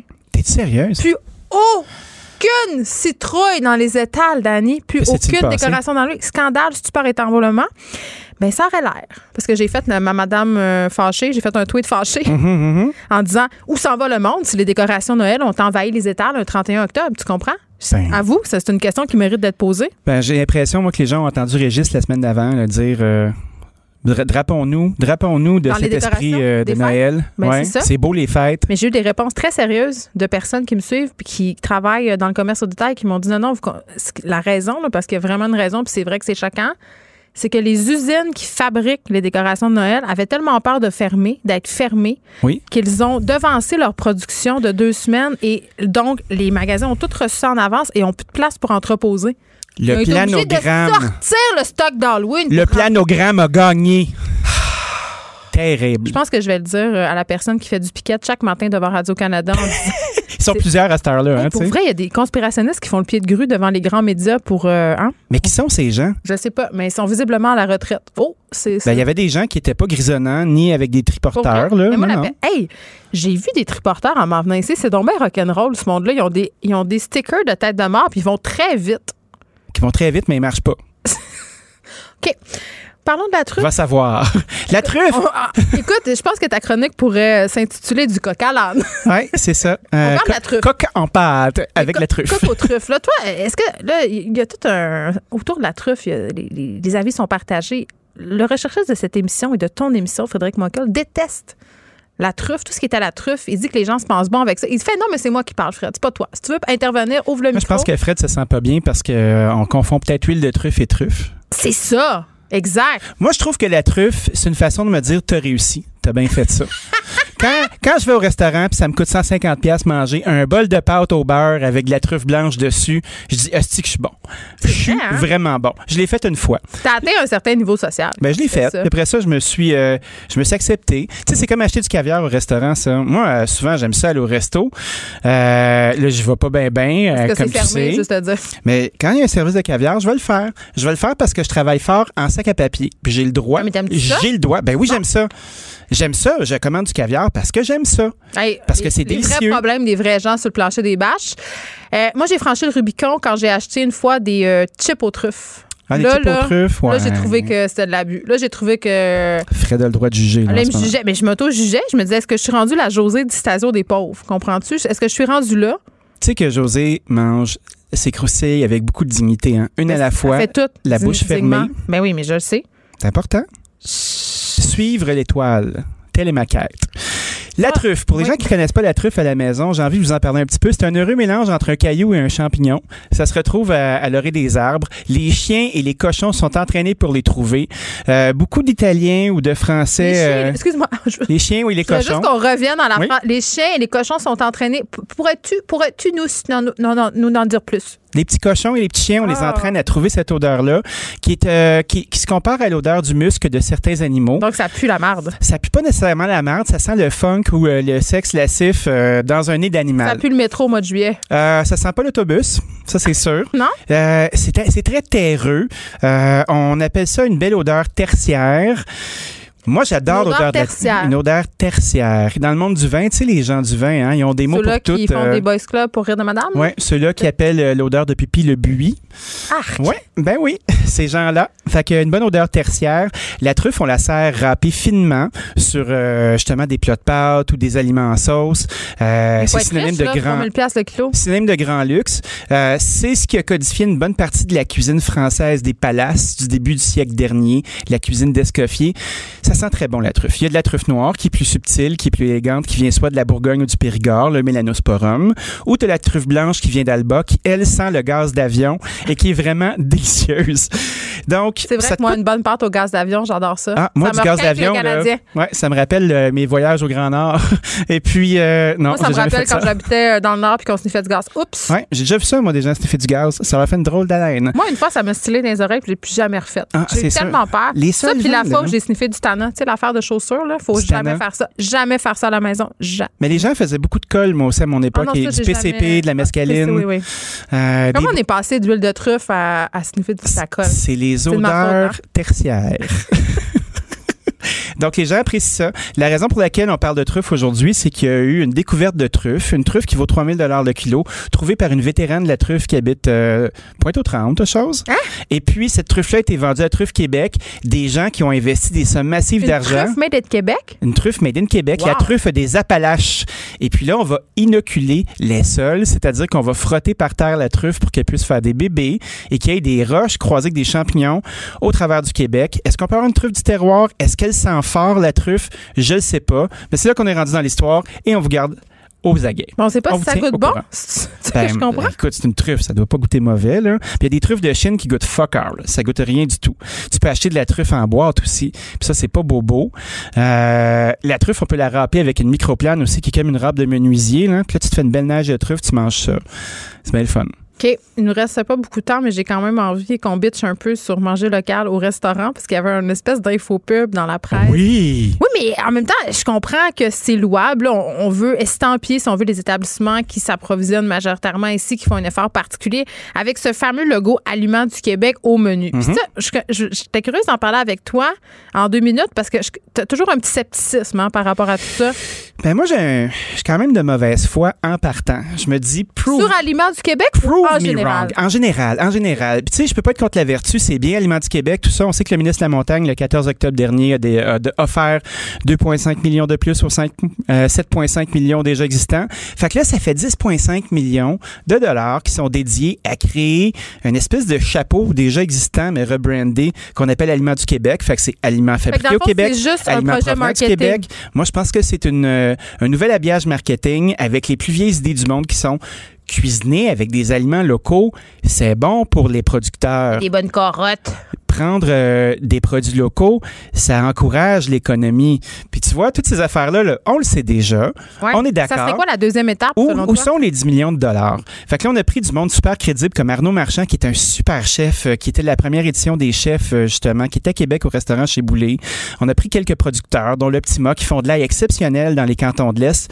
Puis là, on les a mis dans une, une, une infopub qui, euh, qui dit à quel point c'est le fun cette affaire-là, qui parle des labels et qui invite les restaurateurs à s'inscrire, à s'inscrire à cette grande mouvance pour avoir un collant sur ta porte.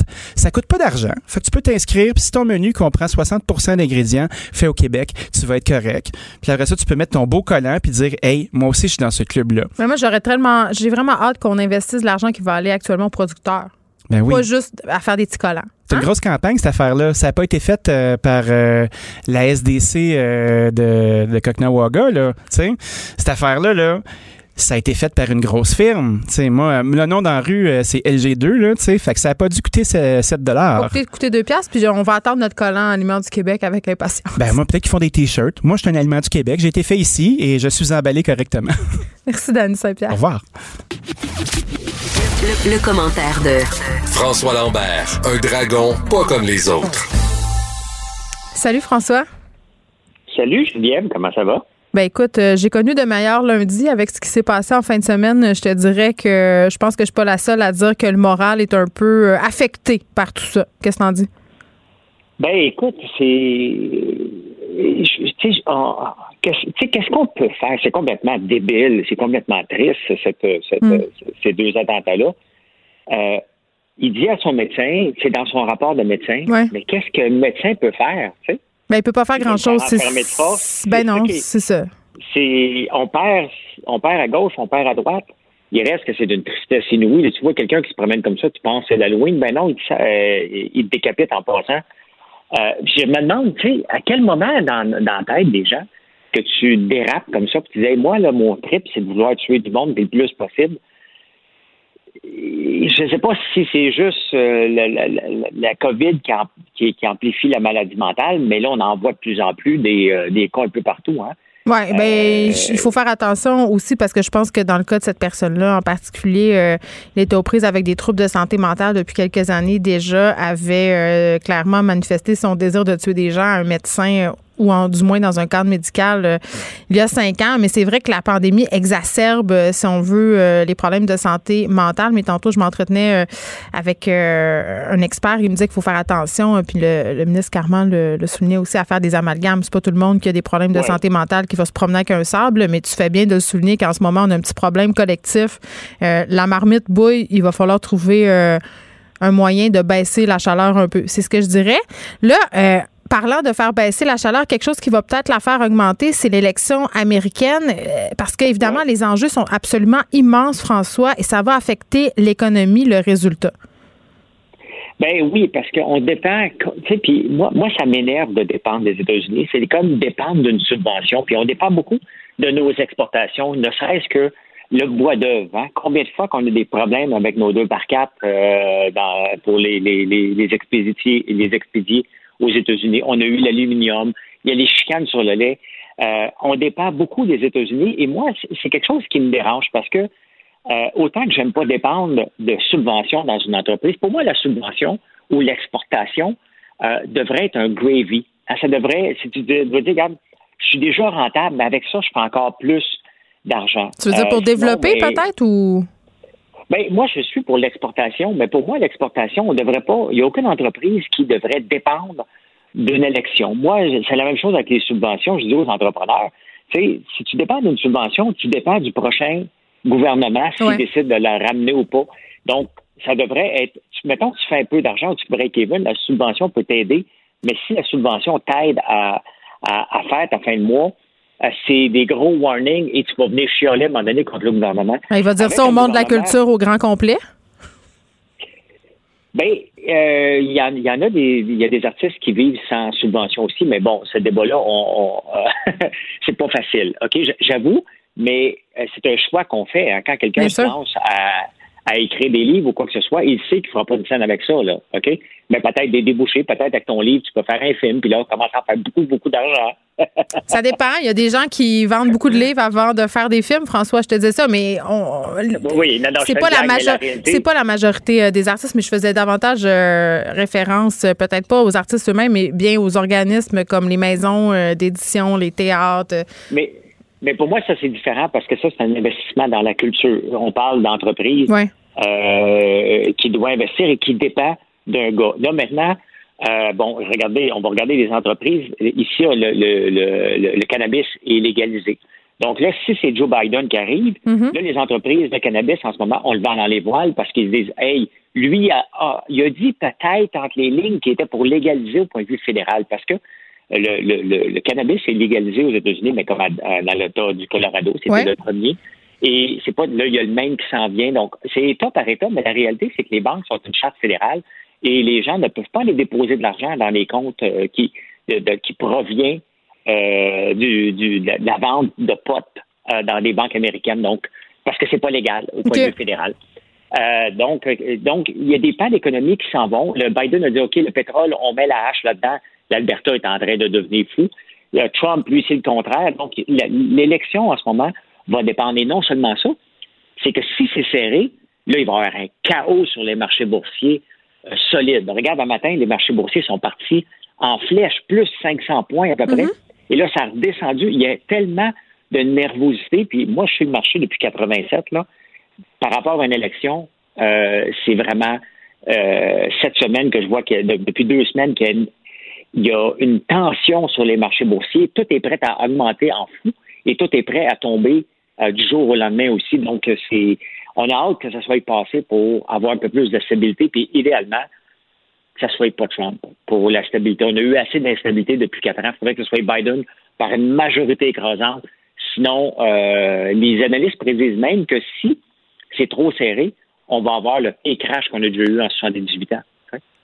OK, mais soyons prophètes de malheur. Si c'est Trump qui emporte l'élection américaine, c'est quoi ta prédiction? S'il ah, si, si, gagne haut la main, les marchés partent en fou à la hausse. Là. Parce que Trump a toujours dit que lui, il est responsable du marché boursier. La réalité, c'est qu'il a fait du bien au marché boursier parce que Trump n'a pas juste des défauts. On ne retient que les défauts de quelqu'un, mais il mm. reste que ça, au point de vue économique, il y a des choses qu'il fait de très, très bien pour rendre les Américains moins dépendants de la mondialisation. Et dans le fond, c'est ce qu'on veut ici même avec l'achat local. Donc, ça fait quatre ans qu'ils répètent aux gens que Make America Great Again, c'est l'achat local, tout simplement. Mais nous, quand même, on, est très, très euh, dépendant de l'économie américaine. Je pense même qu'on ne pourrait pas vivre sans les États-Unis, là, honnêtement. Ben non, on ne peut pas vivre. Le problème, c'est qu'on a un voisin qui ne veut pas nous avoir. il s'en fout. La réalité, c'est que lui, il se balance de nous. Nous, on exporte comme des petits pauvres. Puis si ça fait son affaire avec euh, Trump, ben il va nous laisser rentrer. Si ça fait pas son affaire, il va inventer la sécurité nationale. C'est ce qu'il a fait avec l'aluminium. Euh, le, 2 par 4, je ne sais plus c'était quoi son excuse, mais euh, on dépend, mais il reste que on ne doit jamais dépendre de quelqu'un. C'est le message. Comment ça se fait qu'on n'est pas capable de diversifier plus? C'est sûr que le voisin est à côté, là. Mais il reste que le bois d'œuvre, c'est une catastrophe à toutes les fois. Puis tu viens du lac Saint-Jean, tu le sais comment ça, les gens dépendent. Non, non ça, ça, a vraiment, euh, ça a vraiment des impacts au quotidien. On est comme une fille qui court après un gars pas intéressé. Moi, c'est le même que je me sens. tu, viens de, tu viens de résumer euh, notre relation avec les États-Unis. On court après. il, est, trop pissou pour nous ghoster, mais clairement, il n'est pas très intéressé. Euh, ce, matin, ce matin, François, il m'a pris comme une petite velléité. Je voulais acheter des actions de gourou parce que Gourou fait son entrée en bourse aujourd'hui. Mais euh, est-ce que c'est un bon investissement? Là, j'ai toujours pas rien acheté là, à l'heure où on se parle. Ben, t'as bien fait parce que, puis j'imagine que tu peux être bien conseillé par. Pas pire euh, conseillé. par un- pas pire conseillé, puis je pense qu'on va être d'accord là-dessus. Les IPO, donc les nouvelles entrées à la bourse, d'un, tu pousses de ça à course. OK? Tu, tu laisses faire le marché s'établir à quelle place il va aller, mais tu sais, le fear of missing out, le Ouais. là, les gens qui ont peur de manquer le bateau, des mauvais investisseurs, ils ont pris l'action à 5,45 puis l'ont monté presque à 10 aujourd'hui. Et là, elle est redescendue. Fait qu'il y a quelqu'un qui nous écoute peut-être, qui se sent un petit peu loser parce que là, l'action, au moment où Non, mais c'est vrai. Et puis moi, je dis tout le temps, sauvez-vous, elle est à 8,55, elle est montée. Et la réalité, c'est que Gourou s'en va se battre en ce moment contre. Il se battait déjà. Mais là, avec l'entrée à la bourse, puis il dit qu'ils vont prendre cet argent-là pour aller aux États-Unis, il faut qu'ils se battent contre Red Bull. Il faut qu'ils se battent contre Monster. Il faut qu'ils se battent contre Coca-Cola qui a de la misère à se positionner depuis un an avec Coca-Cola Énergie. Il faut qu'ils se battent contre. euh, J'oublie les autres. Mais ils rentrent dans un marché où ce que, tout ce qui compte, c'est le marketing. Puis comment tu vas être fort, plus fort après avoir bu euh, ton, ton énergie, ton, ton, ton drink énergie qui est gourou dans ce cas ici. Donc, on se rappelle, on n'a pas les mêmes moyens que Red Bull ici, là. Hein? Non, mais il y a toujours moyen de faire sa place. Mais que- moi, avant d'investir dans Red Bull, je veux voir comment ils vont se positionner au point de vue marketing, parce que ce n'est que du marketing. On n'a pas besoin de ça dans la vie, c'est le fun à voir, là. Mais comment ils vont se positionner pour aller arracher un espace de tablette à Red Bull, qui ont une capacité phénoménale, Coca-Cola, qui détient aussi des actions de Monster, puis qui ont lancé leur propre énergie drink aussi. Euh, bonne chance à Gourou, on veut, on veut qu'ils réussissent, là. Mais il y a des ben, ben des gens qui se sont cassés dents en mettant trop d'argent pour aller percer les États-Unis. Jean Coutu en est un, hein? Ils ont revenu euh, la, Ouais. la, la, la queue entre les deux jambes des États-Unis et c'est pas toujours un garant de succès. On Alors, on, va- leur souhaite bonne chance, mais il faut leur laisser le temps. On va suivre ça. À demain, Oui. François. Geneviève Peterson. Elle réécrit le scénario de l'actualité tous les jours. Vous écoutez Geneviève Peterson. Cube Radio. Cube Radio. Cube Radio. En direct à LCN. C'est le moment d'aller retrouver notre collègue dans nos studios de Cube Radio. Geneviève, euh, quelle fin de semaine à oublier quand même? Double meurtre, changement d'heure, pandémie. Non, mais est-ce qu'on peut avoir une pause, là? Pour vrai, quand je me suis réveillée dimanche matin, Julie, à cause du changement d'heure, il était plus tôt qu'à l'habitude. Et là, je fais comme je fais toujours. Et là, tapez-moi sur les doigts. Je sais que c'est une mauvaise habitude. Je suis comme ça. Puis là, je prends mon cellulaire pour voir un peu il est quelle heure. Et là, je vois, tu sais, Ouais. qu'il s'est passé quelque chose. Il y a des notifications. Il y a des pop-up de Des médias. alertes, ouais. Oui, il y a des alertes. Et là, je vois ça. Et pour vrai, là, sans mauvais jeu de mots, j'avais l'impression d'être dans un cauchemar. Je me suis dit, ben voyons, c'est impossible. Puis il fallait que je, il a fallu que je relise les articles deux fois parce que là, je voyais un homme costumé, un épée. C'était le lendemain de l'Halloween. Ça- Meurtre à l'Halloween. c'est ça. Tout ça était digne d'un mauvais film d'horreur et pourtant, c'est arrivé pour Ouais. vrai. Euh, Puis ça soulève plusieurs questions. Tu sais, la semaine dernière, on discutait ensemble de santé mentale euh, dans la foulée de ce qui Mm-hmm. s'est passé euh, en France. Là, cette semaine, on, il se passe ça. Et là, on a une discussion à avoir, je pense, euh, à l'échelle euh, du Canada au complet. D'ailleurs, euh, M. Trudeau l'a bien dit tantôt qu'il était ouvert à avoir cette discussion-là sur la santé mentale parce que force est d'admettre qu'on a un problème. Euh, tantôt, je trouvais ça quand même intéressant que M. Carman, en point de presse, insiste sur le fait qu'il fallait Oui. pas faire d'amalgame, par exemple, parce que là, on parle de santé mentale, de santé mentale. Il faudrait pas qu'on Non, c'est la mette- très, très. Et Oui. heureusement, c'est pas la très grande majorité des gens qui souffrent de problèmes de santé mentale qui commettent des meurtres, là, Ben, en- évidemment? en, fait, c'est une infime minorité. Mhm. Mais j'écoutais ce matin François Legault en point de presse. Il a dit deux choses qui, à mon sens, sont fondamentales. là. La première, euh, on a bien beau investir en santé mentale des gonzillions de dollars, là, que ce soit au fédéral ou au provincial. S'il n'y a pas de la récurrence, euh, oui, ça fait euh, un plaster sur l'hémorragie, mais l'hémorragie est jamais arrêtée. Ça, c'est la première chose. Puis c'est vrai, parce que si on embauche des gens, à un moment donné, si on arrête les subventions, ben, ces gens-là, on n'a plus d'argent pour les payer. Donc, on se retrouve un peu euh, au, moins, au, au même point, si on veut. Euh, puis la- Non, et là, on annonce 100 millions de dollars, mais sauf qu'on est un peu plus vulnérable en ce moment avec la pandémie, là, quand même. Ben, oui, on annonce 100 millions de dollars, puis il faut se demander, euh, cet argent-là, euh, il va aller où? Deux affaires. Un, on va faire diminuer les listes d'attente. Quand même, là, il faut le savoir, c'est 18 mois en moyenne en ce moment pour voir un psychologue. Puis ça nous amène à la question suivante par rapport à ce qui s'est passé. Mhm. Là, je pense que c'est la question que tout le monde se pose un peu là, depuis deux jours. Comment on en arrive là?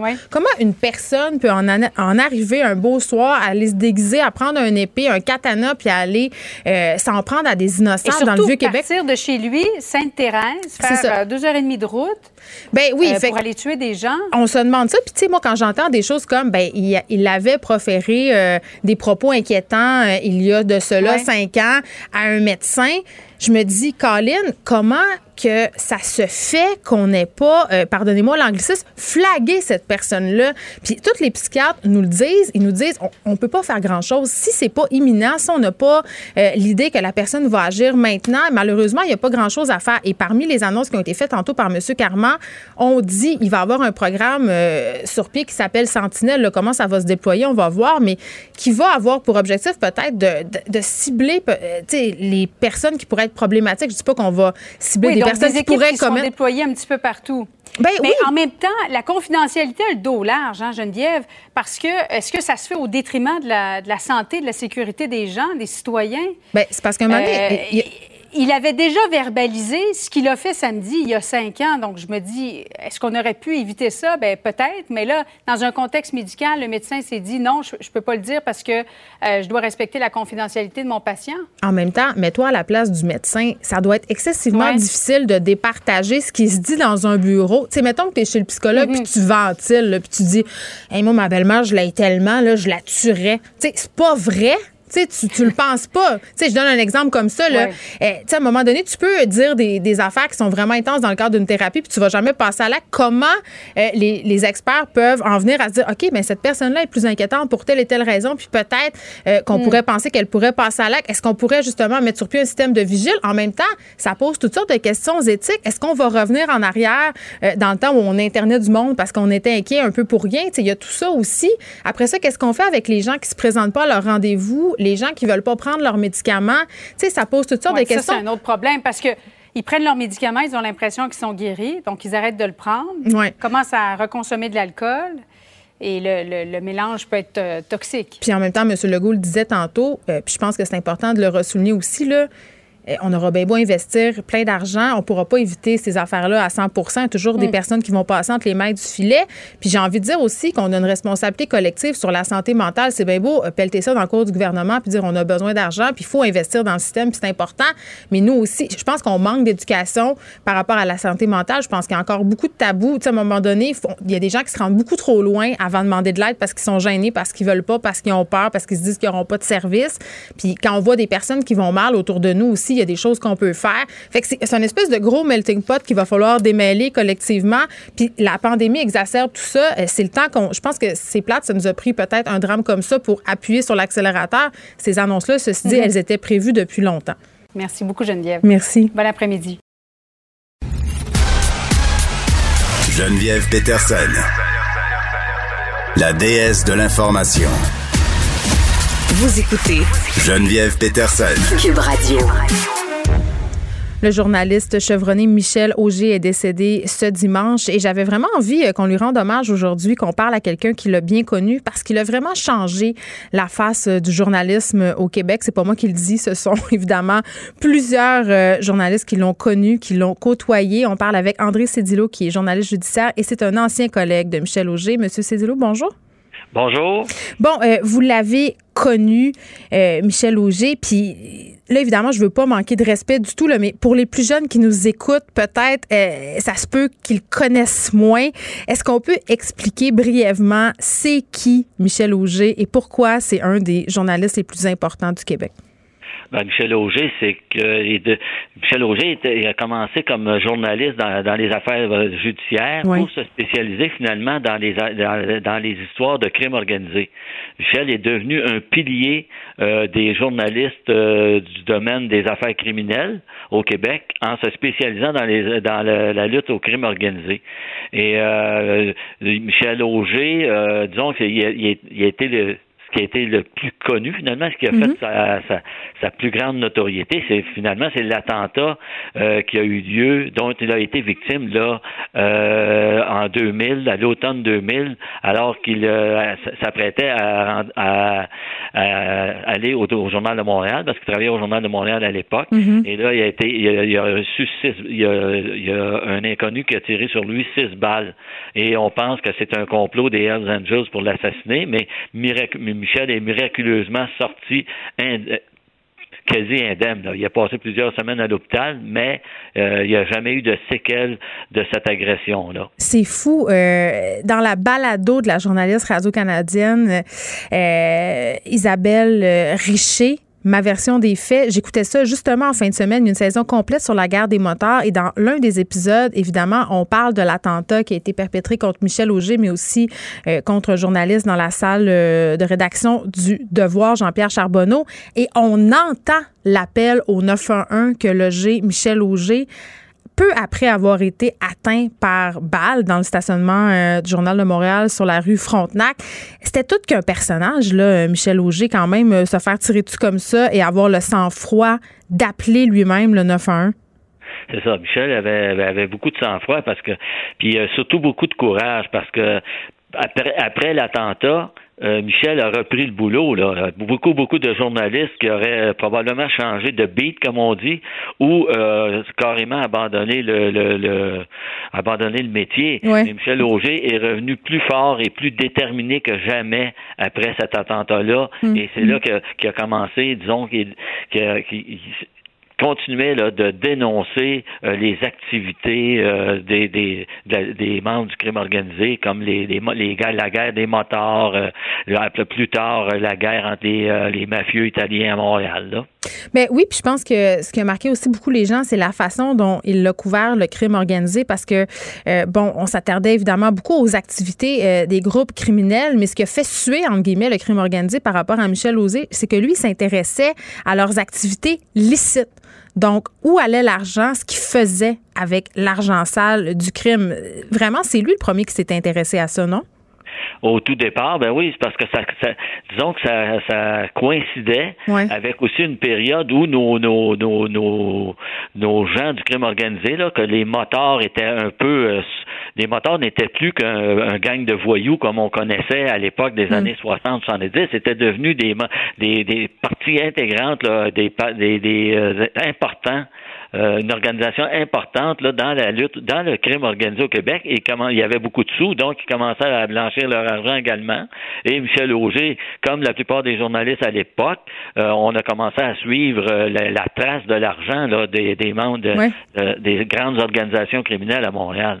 Là, vous, vous avez coécrit avec André Noël qui collabore euh, à l'émission un livre que j'ai euh, bien aimé. Beaucoup de personnes l'ont lu. C'est un best-seller. Là, ça s'appelle Mafia Inc. J'imagine que vous avez peut-être collaboré avec Michel pour écrire ce livre-là. Est-ce qu'il vous a donné de l'info? Oui, oui, oui. Michel, nous a, Michel a toujours été quand même, euh, a toujours partagé son information parce que lui, son objectif, c'était finalement, c'était l'intérêt public.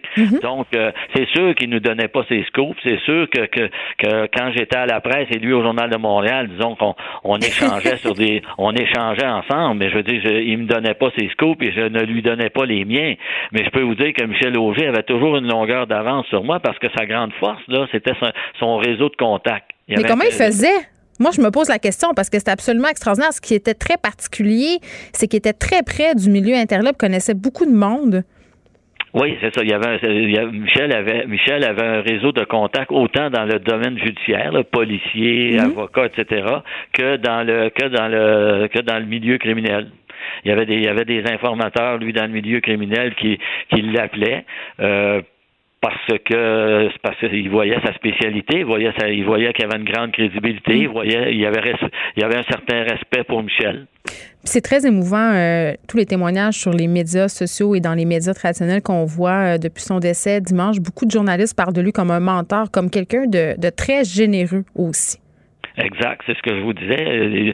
Il, n'hésitait pas. Là, quand on, même avec moi, on n'hésitait pas là, à, à, parler d'informations. Des fois, j'écrivais des textes où on faisait des enquêtes, puis lui, il suivait ça. On, était des concurrents finalement, mhm. mais on se respectait et on échangeait de l'information souvent pour mieux comprendre, parce que le, milieu criminel, c'est pas évident. Hein? C'est un monde secret, c'est un monde souterrain.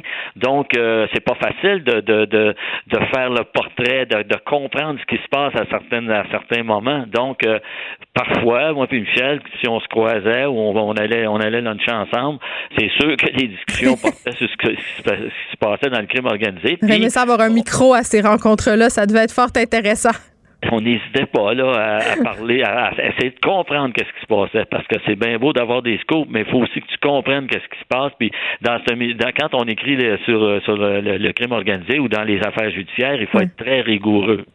Ben oui, parce que c'est un monde très, très compliqué. Euh, en terminant, euh, M. Cézillo, j'ai envie de vous demander euh, quel est votre souvenir le plus marquant avec lui, avec Michel Auger?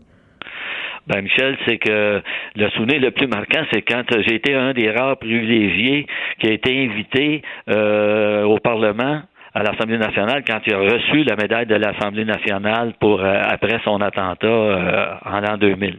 Hmm.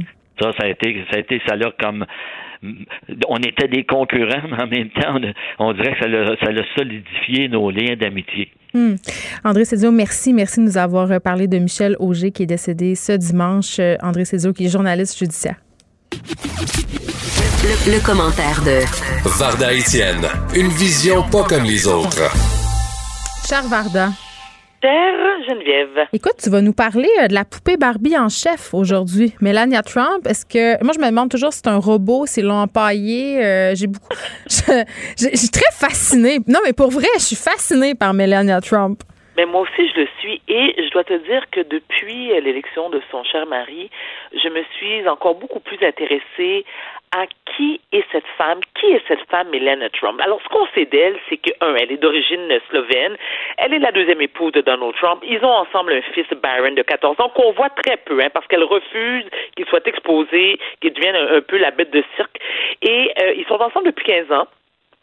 Elle est une ex-mannequin euh, qui est venue faire carrière aux États-Unis. Et comme tu l'as bien décrit, Geneviève, c'est qu'on lorsqu'on la regarde, il y a quelque chose de fascinant chez elle parce que, un, on se le cachera pas, elle est d'une très grande beauté, elle est sculpturale, elle est toujours extrêmement bien vêtue. elle ne s'habille que par des designers internationaux de mode. elle, elle va pas à l'aubainerie, clairement. Elle doit avoir à peu près 350 sacoches Louis Vuitton, puis elle ne met que des loups-boutins aux pieds. Et ce que j'aime avec Melania Trump, c'est que même si elle se retrouve dans le désert du Sahara, Melania est en stiletto 12 pouces. Non, non, mais oui, elle, est euh, toujours euh, tirée à quatre épingles, mais parfois, je sais pas, ses choix vestimentaires euh, sont critiqués. Et là, j'y vais de mémoire, mais à un moment donné, elle avait été appelée à se rendre près du mur entre le, Mexique et les États-Unis. Elle portait une veste où c'était marqué I don't give a fuck ou I don't care. Puis ça avait quand même été beaucoup. oui, c'est ça, exactement. Mais alors, elle avait été sévèrement critiquée justement pour ce choix vestimentaire. Et ce qu'elle avait dit pour se justifier, c'est que elle se foutait de ce que les bah, bon naturellement comme son mari elle croit aux fake news donc elle haït tout ce qui est CNN et qui qui ne fait on s'entend que CNN critique tous les jours et de manière assez cruelle parfois Donald Trump avec raison d'ailleurs. Donc c'était un, euh, c'était un genre de pied de nez qu'elle leur faisait en disant I don't care, do you? Je me fous de mhm. ce que vous pensez de moi. Moi, je Mais c'est comme ça se foutait euh, des immigrants. C'était un peu ça. Là. Quoi? Alors, au départ, moi, j'ai un peu cru à son histoire. Je trouvais que c'était une forme de provocation, mais j'y ai cru parce que Melania Trump, faut se le dire, c'est très rare qu'elle accorde des entrevues. Elle est très distante, très, très, très discrète et t'as l'impression un peu, c'est, c'est un peu la, la mon Dieu, c'est la femme trophée, on se le cachera pas. Puis, selon certaines rumeurs, paraît-il que lorsque son mari a été élu, elle a passé des jours enfermés dans sa chambre parce que de, un, ça a pris des mois et des mois avant qu'elle déménage à la maison. Elle voulait rien savoir. Ah non, non, non. Elle, de toute façon, elle n'a pas signé pour ça. Elle a signé pour aller magasiner sur Rodeo Drive, aller, tu sais, faire des, des, des, euh, des croisières, euh, des croisières à Monaco et magasiner aussi sur Fifth Avenue, dont l'appartement est là, hein, le, Trump, euh, le Trump euh, appartement est un appartement. Écoute, c'est le culte du kéténisme. Oui, c'est tout en or, hein? C'est quelque chose. C'est avec l'ameublement Louis XVI, bon, chacun ses goûts, mais c'est très clinquant, très quétaine. Mais la madame, elle aimait ça. Donc, elle avait trouvé comme excuse à l'époque qu'elle elle, elle souhaitait que Byron termine son année scolaire avant d'emménager dans la, à la Maison Blanche mais ça ne s'était jamais fait auparavant. On s'entend que tous les présidents avant son mari qui ont eu des enfants, ben écoute, ils ont pacté leur boîte, puis ont appelé le campagne puis tout le monde a déménagé à la Maison Blanche. Tu sais, je veux dire au mois de janvier, c'est comme ça que ça se passe. Mais bon, ce qu'on a su, on a eu, alors il y a eu un livre qui est paru il y a un mois, un mois et demi, qui euh, pour titre Mélania et moi. Ce livre a été écrit par nul autre que l'ex-meilleure amie de Melania Trump, une certaine Stephanie Winston Wolkoff. Et là, ma fille, tout est dit, et non seulement tout est dit, tout est écrit, mais elle est capable. Et, ce qu'elle a fait, c'est qu'elle a enregistré Melania Trump à son insu. Mais voyons, c'est donc un chien. Je suis régalée. Non, mais attends. Ça, c'est son ami qui a fait ça, là. Alors, c'était son ex-meilleur ami, mais c'était. Wow.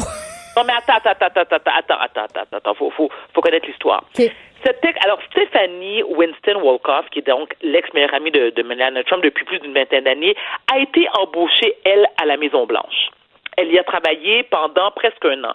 Il y a eu, tu sais, il y a eu à un moment donné, elle se doutait que les choses n'étaient pas très, très cachères. Elle comprenait pas, il y avait des montants d'argent qui étaient distribués. Elle comprenait pas trop. Donc, elle a été pleine à qui de droit. Ils lui ont dit, écoute, ferme ta gueule, mets-toi de tes affaires et prends la porte dont sans explication. Et elle de dire, ben, je comprends pas. Dire, moi, je ne fais que faire mon travail. J'essaie de le faire le plus honnêtement possible.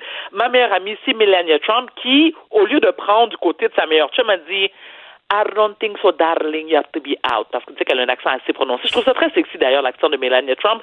Ceci étant, pour se venger, Stéphanie a dit, ah, oh, ouais, ben, check-moi bien, ma grande. Je vais écrire ce livre choc. Alors, ce qu'on apprend dans ce livre, non, mais non seulement dans le livre, mais moi j'ai entendu, j'ai entendu euh, les, extraits euh, qui ont été. Euh, les extraits audio. Audio, oui. On a entendu ça sur CNN. Et t'entends Melania Trump dire qu'elle, lorsqu'elle s'est déplacée justement avec son avec cette fameuse veste où est-ce que c'est écrit I don't care do you. Mm-hmm. C'était justement pour dénoncer le fait que son mari refusait que. Alors, elle, pardon, je reprends elle était contre le fait que les enfants mexicains étaient séparés de leurs parents parce qu'ils étaient gardés en cage. Ouais. Tu te souviens? Ben oui. Donc, un traitement très, humain. Eh, exactement. Mais dans l'enregistrement, tu lui entends dire que c'est pas son problème, que de toute façon, que ce soit des enfants ou des adultes, ils doivent respecter la loi. OK? Et que c'est pas son problème où ce qu'ils se retrouvent. Et tu l'entends. Et là, elle sacre comme un camionneur. Ça m'étonne tellement pas. Ben moi, ça, mais moi, ça m'a un peu étonné. Et non seulement elle se sacre des enfants. Elle partage elle partage les, idées de son mari. Mais non, mais comment tu veux qu'elle s'en sacre pas? Elle vit enfermée dans une cage dorée euh, sur la 5e avenue. Elle est filthy rich. Je veux dire, elle est out of this world, Varda, Melania Trump. Je veux dire, elle, n'a que faire des considérations, des, des moldus. Puis moi, ce qui me fait rire d'elle, tu sais, pour vrai, là, c'est dès que Donald Trump essaie de la toucher en public, elle s'enlève. Elle est même pas gênée. Elle enlève sa main. Ben, alors, alors je t'explique. Alors, ce, qu'on a su aussi, c'est qu'elle a énormément d'influence sur son mari. Énormément. Quand Melania Trump lui dit T'auras pas ton, anan, ton à soir, ben, je peux te dire que. Ah, vraiment, Varda, tu penses que. On, je pense que c'est un peu réducteur comme analyse. Tu penses? Ben non, mais moi, mais moi je te. Écoute, c'est ce qui est écrit dans le livre. moi, je me base sur ce que son ami, sa meilleure amie, sa confidente des 20 dernières années. Je peux pas croire. Je peux pas croire qu'elle l'a avec l'argument de la dinanan à passer 8 heures. Allô? C'est un vieux cochon 77 ans. Écoute, grab them by the pussy, ça dit quelque chose. Allô? Est-ce que c'est vraiment surprise? Puis de toute façon, ils font chambre à part. Ils font chambre à part parce que Donald souffre d'apnée. ça fait, ça fait gravement D'apnée du sommeil, oui. Écoute, quand il fait la, écoute, exactement, il fait l'apnée du sommeil. Donc lui, quand il ronfle à la Maison Blanche, tu l'entends dans, dans une tribu Maasai en Tanzanie. C'est pas pour rien, euh, c'est pas pour rien que Mélania, c'est sa troisième femme, pas sa deuxième. Il y a eu une idylle de six ans avec Marla Maples, une, une, starlette. C'est sa troisième. Son ex-maîtresse oui, qu'il a épousée. Qui... C'est ça. Son troisième mariage. Il a trompé Ivana Trump, la mère de ses trois enfants. Euh, de ses trois premiers enfants. Attends, Eric. On est mêlés. Écoute, moi, je connais qui sont par Attends, attends, Eric, Don Jr., Ivanka. Premier lit avec Ivana Trump. Il a, il a trompé Ivana Trump avec Marla Maple, une ancienne cheerleader qui, elle aussi, t'as l'impression qu'elle a deux de quotient, ou à la limite, OK, constaté d'une feuille morte. Bon, OK. Mais il l'a marié. Il était six ans avec. Mais il l'a marié parce qu'elle lui a fait un flot. Aha. Ils ont eu, ils ont eu Tiffany Trump. Elle a été brillante. Non, pas tant que ça. Parce Ah non, qu'elle elle a a signé un prenup? que- Elle a signé un prenup et elle a seulement. Écoute, contrairement à Ivanka qui a, rama- Ivana qui a ramassé la totale, mais Ivana, je veux dire quelque chose, parlons de prenup. Lorsque, t'as- lorsque tu es marié avec un homme ou une femme richissime et que tu as aidé cette personne-là à s'enrichir et à. Et à euh, Oui, enrichissement sans empire, cause, là, il doit de l'argent. ben, exactement. Tandis que Marla Maple, à part de lui faire des striptease sur un poteau avec une ceinture fléchée autour de la taille, elle n'a pas fait grand-chose. Fait qu'il a donné un million, ferme ta boîte, je te fais un flot. Mais le flot, alors Tiffany Trump avait quand même 250 000 par année de pension alimentaire. Donc, on s'entend-tu que ça va payer sa première année au cégep? Je pense que ça va être correct. Euh, Mais ça fait un peu attention, là. Ben écoute, des fois, elle- ce qu'elle a dit, j'ai vu, j'ai vu l'entrevue où elle disait que son papa lui avait acheté une Audi. N'est-ce pas? Elle avait comme genre 14 ans. Et maintenant, elle a un chauffeur. C'est beaucoup plus pratique parce que, tu sais, entre une Audi et un chauffeur, on va prendre le chauffeur avec la Rolls-Royce. Mais tu sais, je veux tu sais, à, à chacun, tu sais, bon, moi, mes enfants prennent l'autobus, puis bon, s'ils veulent une Rolls-Royce, ben, ils travailleront pas. Bon. Mais pour revenir à Mélanie Trump, encore une fois, elle a ben, ben, elle, elle souhaite vraiment, là, Sa selon, mort. selon, non, pas sa mort. Non, elle veut- non, parce que c'est sûr qu'il lui a donné, elle aussi, elle a un prenup qui doit sûrement lui donner comme 4000 pièces par mois. Oui, mais rester avec longtemps, là. Parce que ça, de- normalement, ces filles-là, là, quand elles organisent bien leurs affaires, là, moi, je connais une fille qui a marié un gars super riche, puis elle a fait signer tant par année qu'elle est avec. C'était 100 000 par année. Mais moi, je peux. Oui, c'est vrai. mais C'est drôle. Je pense que. Ok, je vais pas nommer de nom, mais je pense que c'est savoir de qui tu parles. Mais en tout cas.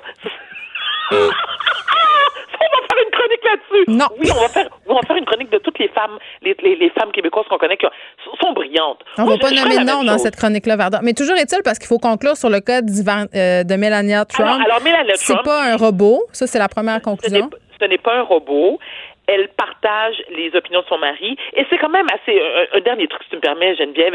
Elle est, elle est la porte-parole. Donc, ça cause, elle, parce que, tu sais, contrairement à Michelle Obama ou Hillary Clinton, qui sont des avocates de, de formation, des femmes brillantes, elle a, elle, a, elle a menti. Elle a menti sur qui elle est. Ben, elle a plagié aussi un discours de Michelle Obama dans son première allocution. C'était tellement gênant en 2016. Écoute, un, un discours prononcé par, Michel, par Michelle Obama en 2008. Mm. Elle a déclaré être diplômée du- de l'université, euh, c'est quoi l'université en Slovénie? Bref, en architecture, mensonge. Elle, a, elle prétend être polyglotte, mensonge. Écoute, elle parle le slovène, l'anglais, puis elle baragouine un peu de français, un peu d'italien, mais je dire, c'est 90210, je dire, on s'entend que c'est pas une langue? Euh, donc, Mélania, c'est soit belle et tais-toi, et elle attend, elle, impatiemment demain, un peu comme la venue du Père Noël, parce qu'elle veut juste sacrer son camp de la Maison-Blanche et Eh oui. retourner dans son appartement Elle de espère. 95 gros Elle espère qu'il va perdre. Bon, ben, on va, Varda, on va- je pense qu'on va se parler pas mal de l'élection américaine, toi puis moi, euh, cette semaine. Je connais ta grande passion pour tout ce qui euh, enrobe ce sujet. Merci, on se reparle demain. À demain. Joignez-vous à la discussion. Appelez ou textez le 187 Cube Radio 1877 827 2346. Hello. On parle avec Maude Goyer. Salut, Maude. Salut Geneviève. Hey, écoute, Maude, je savais pas, mais toi, tu l'as connu, euh, Michel Auger. Tu as travaillé avec lui au Journal de Montréal. Ben oui, je l'ai je l'ai je l'ai connu. C'était sa voisine de bureau, imagine-toi donc. Euh, J'ai appris euh, la, base du métier de journaliste avec Michel Auger, entre autres. Et euh, on- je suis rentrée, j'étais au fait d'hiver au Journal de Montréal, puis c'est lui qui m'a coaché pendant euh, quelques années. Puis la journée où il y a eu cette attaque contre lui dans le stationnement du journal, tu as quand même eu un rôle à jouer dans cette histoire-là, c'est ce que je comprends? Euh, oui, ben en fait, j'étais euh, ce qu'on appelle euh, l'ouvreuse au journal. Donc, je commençais la journée au fait d'hiver. Là, on faisait euh, tout le suivi euh, policier. Et puis, euh, il était peut-être 9 h, 10 h, entre quand je rentrais. Puis, à un moment donné, en avant-midi, je me suis fait dire par mon patron, on a entendu du bruit, tout le monde est allé vers la fenêtre. J'ai voulu sortir dehors, on m'a retenu. Il fallait pas aller dehors parce qu'il venait juste de se faire tirer dans le stationnement qui était juste euh, au sud de, de l'immeuble. Et euh, j'ai su un peu plus tard dans la journée que c'est moi qui allais faire le, le texte principal là, sur l'attentat. Fait que Hey. tu peux imaginer le, le stress à la fois de de pas vouloir euh, de, de, de savoir que la, la famille et les, les moteurs allaient lire ça, évidemment. Et, et, de penser aussi que s'ils passaient pas à travers, mais c'est que c'était comme un hommage en même temps. Là. Fait que je me souviens d'avoir été très, très stressée par l'écriture de ce, de ce papier-là. Oui, puis on le décrivait un peu partout euh, depuis dimanche, puis on le décrit encore par ailleurs. Là, je vois des témoignages encore fusés aujourd'hui comme quelqu'un de très généreux de son savoir, qui a beaucoup euh, coaché de jeunes journalistes. Oui, on a, tu sais, c'est un milieu qui est compétitif. Hein, Ben dans oui, c'est ça. de rédaction. Euh, euh, Michel était très euh, généreux de ses contacts, de son savoir-faire. Moi, il m'a vraiment beaucoup aidé. Il m'a amené même à Place Versailles là, avec lui. Euh, Il y avait tous ses contacts là euh, au bureau. Là, les bureaux des, des policiers étaient là. Je sais Mm. pas si sont encore là, mais en tout cas, donc, on- je me souviens d'avoir été avec lui, de l'accompagner à ces réunions-là qu'il avait tôt le matin euh, avec ses contacts. C'était quelqu'un de super généreux. Tu vois ça rarement. Puis un gentleman aussi, euh, Geneviève, quelqu'un qui traitait euh, les gens sans paternalisme, sans condescendance, mais qui était fin, un vrai fin. Hmm. Encore une fois, nos condoléances euh, à la famille de M. Auger. Euh, on change de sujet. Bon, on s'en va pas nécessairement dans les affaires euh, joyeuses tout le temps. C'est pas évident hein, quand on fait des chroniques chaque jour, quand il se passe des choses comme ça. On dirait qu'on on a de la misère à parler des affaires sans que ça ait l'air indécent. Puis, tu sais, moi, je me posais la question par rapport à mes enfants. Tu sais, qui suivent ce qui se passe, veut, veut pas, euh, sur leur cellulaire, là, euh, du moins ma fille plus vieille, euh, ont vu ce qui s'était passé à Québec. Là, ramène ça à la table du souper. Là, à table du souper, il y a mon autre enfant de 10 ans, mon autre fils de 5 ans. Puis là, moi, il faut que je raboute tout ça pour avoir une discussion collective sur une histoire d'une horreur sans nom, euh, sanglante, gore, tu sais, name it, là, il y avait beaucoup de détails euh, euh, qui ont fusé sur les médias sociaux, puis ma fille avait vraiment très envie de m'en parler. J'ai pas passé un beau moment à essayer de dépatouiller tout ça pour les trois qui ont vraiment pas le même, le même âge. Là. Oui, mais là, ça veut dire, euh, je, je pense, euh, en tout cas pour avoir lu sur le sujet là, euh, cet après-midi, je pense que dans ce temps-là, il faut se ramener à l'âge du plus jeune. Donc, tu sais, faut, on peut pas, on peut pas penser que l'enfant de 5 ans va avoir la même maturité et la même disponibilité que la, que l'enfant, l'enfant de 13 ou 14 ans. Donc, il faut faire très attention à ce qu'on va dire. En fait, il y a certains spécialistes qui disent qu'avant 6 ans, il faut vraiment protéger l'enfant des images hmm. et des détails. Donc, mais nous, on a dit que c'était un film. Finalement, on a changé de sujet dit à ma fille, on en reparlera plus tard. Puis j'ai dit, Ernest, non, non, mais ça se passe dans un film d'horreur d'Halloween. C'est quasiment ça. Oui, c'est ça exactement dans ce cas-ci. Mais c'est ça. Donc, la, la, maturité, la personnalité, le tempérament, puis le niveau de développement. je pense que là, c'était vraiment le bon cas à faire. Comme ça, tu as évité à ton fils d'avoir des détails. Parce que ce qu'on veut surtout pas, c'est donner des images qui ont, été non sollicitées par l'enfant. Si l'enfant, il veut pas avoir ces détails-là, puis d'aller euh, répondre à trop de questions, donner trop de détails, ben là, on vient imprimer des affaires dans sa tête que lui, après ça, il va, falloir qu'il négocie, qu'il gère ça. Donc, il y a trois règles d'or, selon une auteure que j'ai lue cet après-midi. Il y a un livre qui s'appelle Why Do We Fight? Elle, euh, pourquoi on se bagarre, en fait, pourquoi la guerre? Elle a fait un livre sur la guerre, mais quand même, ça donne des bonnes pistes pour comment traiter des tragédies. Puis elle dit se faire confiance. Donc, on est ceux qui sont le mieux placés. Tu sais, hier, je suis sûre que tu as suivi un peu ton feeling, ton intuition. OK, là, c'est peut-être pas le bon moment, c'est pas la bonne affaire. on est les mieux placés pour mm. connaître nos enfants et la dynamique. Donc, on se fait confiance, puis on se retrouve, on peut s'ajuster aussi. On peut commencer à en parler, puis si on sent que les enfants, mon Dieu, n'a pas l'air confortable, ben, on arrête. C'est quoi mon truc, moi? Non, c'est quoi? Moi, euh, je demande qu'est-ce qu'ils savent. Parce que des fois, là, en voulant expliquer, tu révèles des informations qui peuvent marquer ou être perturbantes. Donc, euh, tout dépendant de la discussion euh, qu'on a, je te demande, mais qu'est-ce que tu as appris exactement? Est-ce que ça te fait peur? Est-ce que tu penses que ça peut se passer ici? J'essaie de, de, de, circonscrire l'information dont il dispose pour pas en donner trop. Exactement. Concision et clarté, c'est super important. Euh, puis justement, donc, aller voir, écouter, c'est la première affaire à faire, Geneviève. C'est pour ça que oui, c'est important de ne pas en donner trop, puis de savoir qu'est-ce que qu'est-ce que ça, puis d'essayer de peut-être dépatouiller un peu tout ça, parce que des fois, ils ont mélangé leur imaginaire ou ils ont eu le, le, le, ils ont eu le résumé de quelqu'un d'autre, puis c'est pas tout à fait vrai. Ouais, puis genre sur TikTok, là, ce qui circulait euh, dimanche, c'était ah. épouvantable. Épouvantable. Oh non. Mais non, mais c'est de la désinformation. Mais non, mais c'est le TikTok là, c'est le c'est le, le rabbit hole de la désinformation là, ça n'a aucun sens. Euh, c'est des enfants, premièrement, la majorité qui sont là-dessus là, des ados. Euh, là, c'est le jeu du téléphone. Euh, il me dit ci, qui me dit ça, puis là, ça aurait l'air que, puis là, ça aurait l'air qu'il y en a à Montréal aussi. Tu sais, là, ça va très vite. Là. c'est pour ça qu'il faut écouter, pour pouvoir rectifier s'il y a des propos qui sont déformés. Il ne faut pas oublier que les enfants, ce sont des petites éponges, émotionnelles. Hein. Donc, euh, on, est mieux, nous, d'avoir une attitude tranquille, bienveillante. Il ne faut pas que nous, on arrive avec nos grosses émotions. Il faut que nous-mêmes, on ait eu le temps de décanter. Parce que sinon, si on arrive et que l'enfant, il sent qu'on est super inquiet, préoccupé, qu'on est terrifié, qu'on trouve ça donc bien épouvantable, ben là, on va aller transmettre ça à notre enfant. Fait que ça demande un petit pas de recul. Tu sais, quand on dit être un adulte, là, ben c'est ça, là, ça, ça prend tout il faut être l'adulte de nos enfants. Il faut comme se positionner et dire, regarde, ça, c'est arrivé, surtout s'ils nous arrivent avec des questions. Moi, c'est là, tu sais, par exemple, ma fille de 10 ans, euh, elle a des questions sur ce qui est arrivé. Ah, là, c'est délicat. Il faut répondre, il ne faut pas trop en donner. Il faut y aller au compte-goutte. Mais c'était quoi ces questions, mettons? Ben, euh, tu sais, c'est-tu sauvé de, de l'asile? C'est un malade mental. Ouais. Il faut faire, atten- faut, Ouais, faut ouais. faire attention. Ben, ben oui. a- ben, faut faire attention à ce qu'on dit aussi, parce que là, euh, tu sais, elle comprend que, OK, euh, est-ce qu'à chaque fois que quelqu'un est malade, il va faire quelque chose de même? On ne sait pas c'est quoi les raccourcis que les enfants peuvent faire aussi des fois. Donc, il faut faire attention à comment on répond. Donc, un langage au même niveau que l'enfant, je pense que c'est super important. Puis c'est important aussi de rassurer.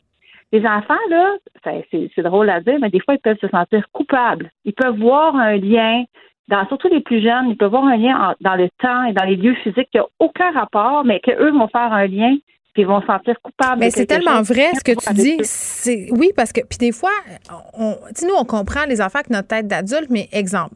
Le matin, quand je m'en vais les reconduire à l'école, mes enfants, c'est la radio. Tu sais, j'écoute la radio, c'est ma job, puis j'aime ça. J'écoute la radio.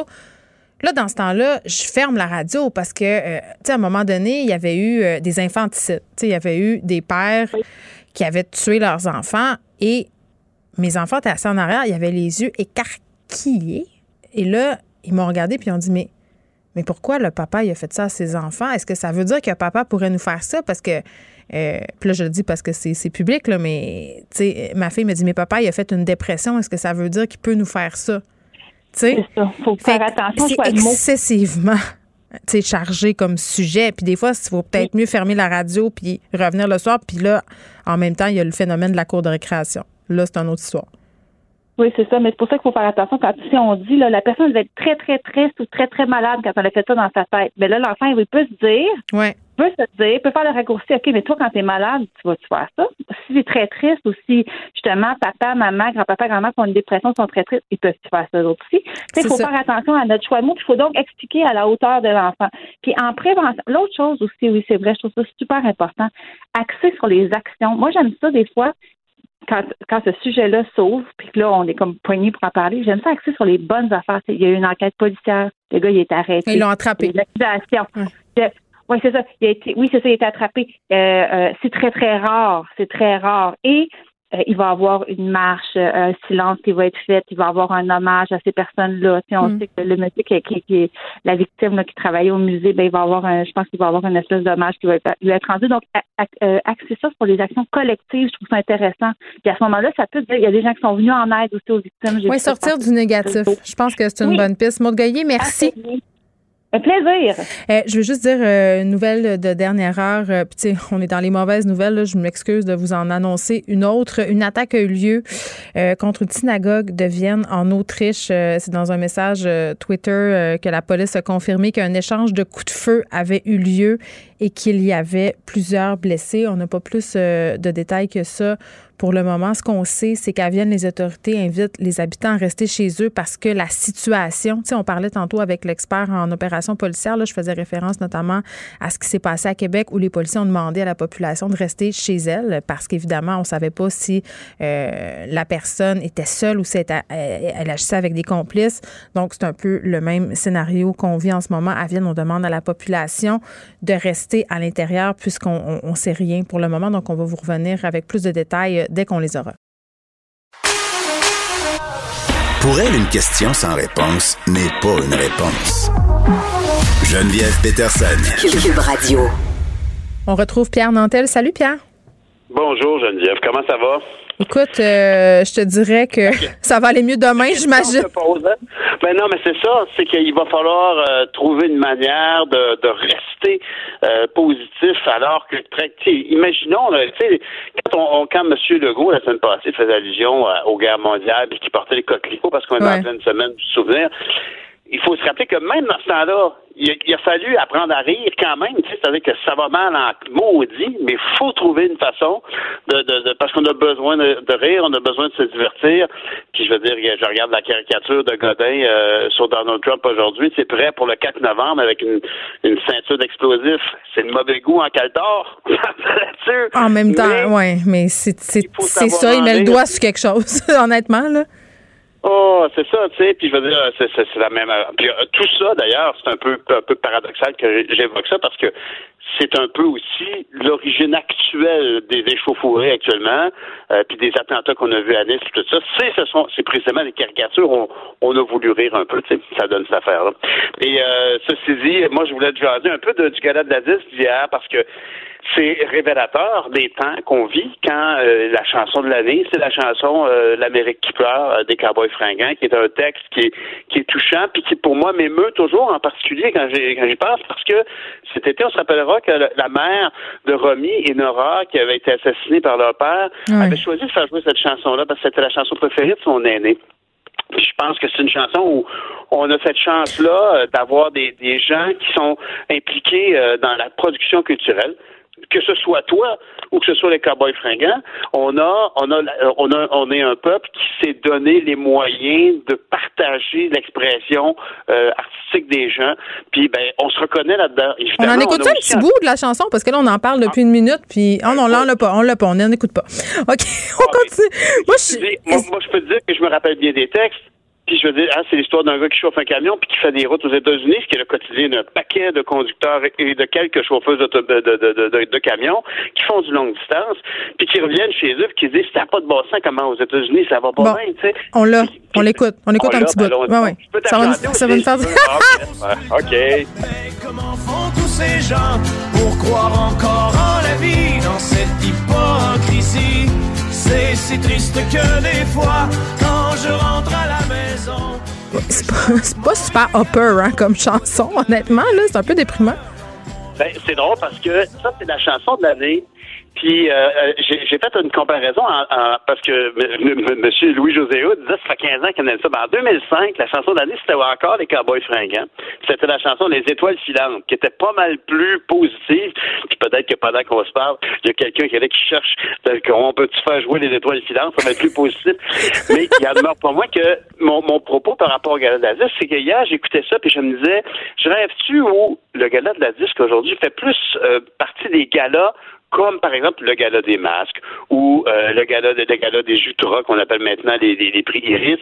C'est-à-dire de faire connaître euh, les, les œuvres parce qu'autrefois la disque était un gala de consécration, c'était la grosse fête, on connaissait toutes les tunes, tous les artistes et j'ai l'impression qu'il y a pas mal plus un mandat de découverte aujourd'hui. Attends, c'est nous autres qui vieillit, Pierre, là. C'est sûr que c'est ça. C'est pas, c'est pas les artistes qui sont plus obscurs, c'est nous qui sommes moins au courant. Tu penses pas? Ben, effectivement, non, je as raison, je, je pense pas que les artistes sont plus obscurs, mais effectivement, on est moins au courant, entre autres parce qu'on n'écoute plus la musique de la même façon. Tu sais, je veux dire, euh, il y a, y a- a 10-15 ans, euh, quand il y avait, je sais pas moi, une chanson de Julien Pingouin, tout le monde la connaissait parce que tout le monde qui voulait écouter de la musique écoutait la radio. Tout le monde qui écoutait la radio écoutait un poste qui avait pas le choix de jouer 65% de contenu francophone. Fait qu'on entendait notre musique. En même temps, il y a des gens qui sont très heureux que les barrières soient ouvertes et qu'on écoute tout ce qu'on veut.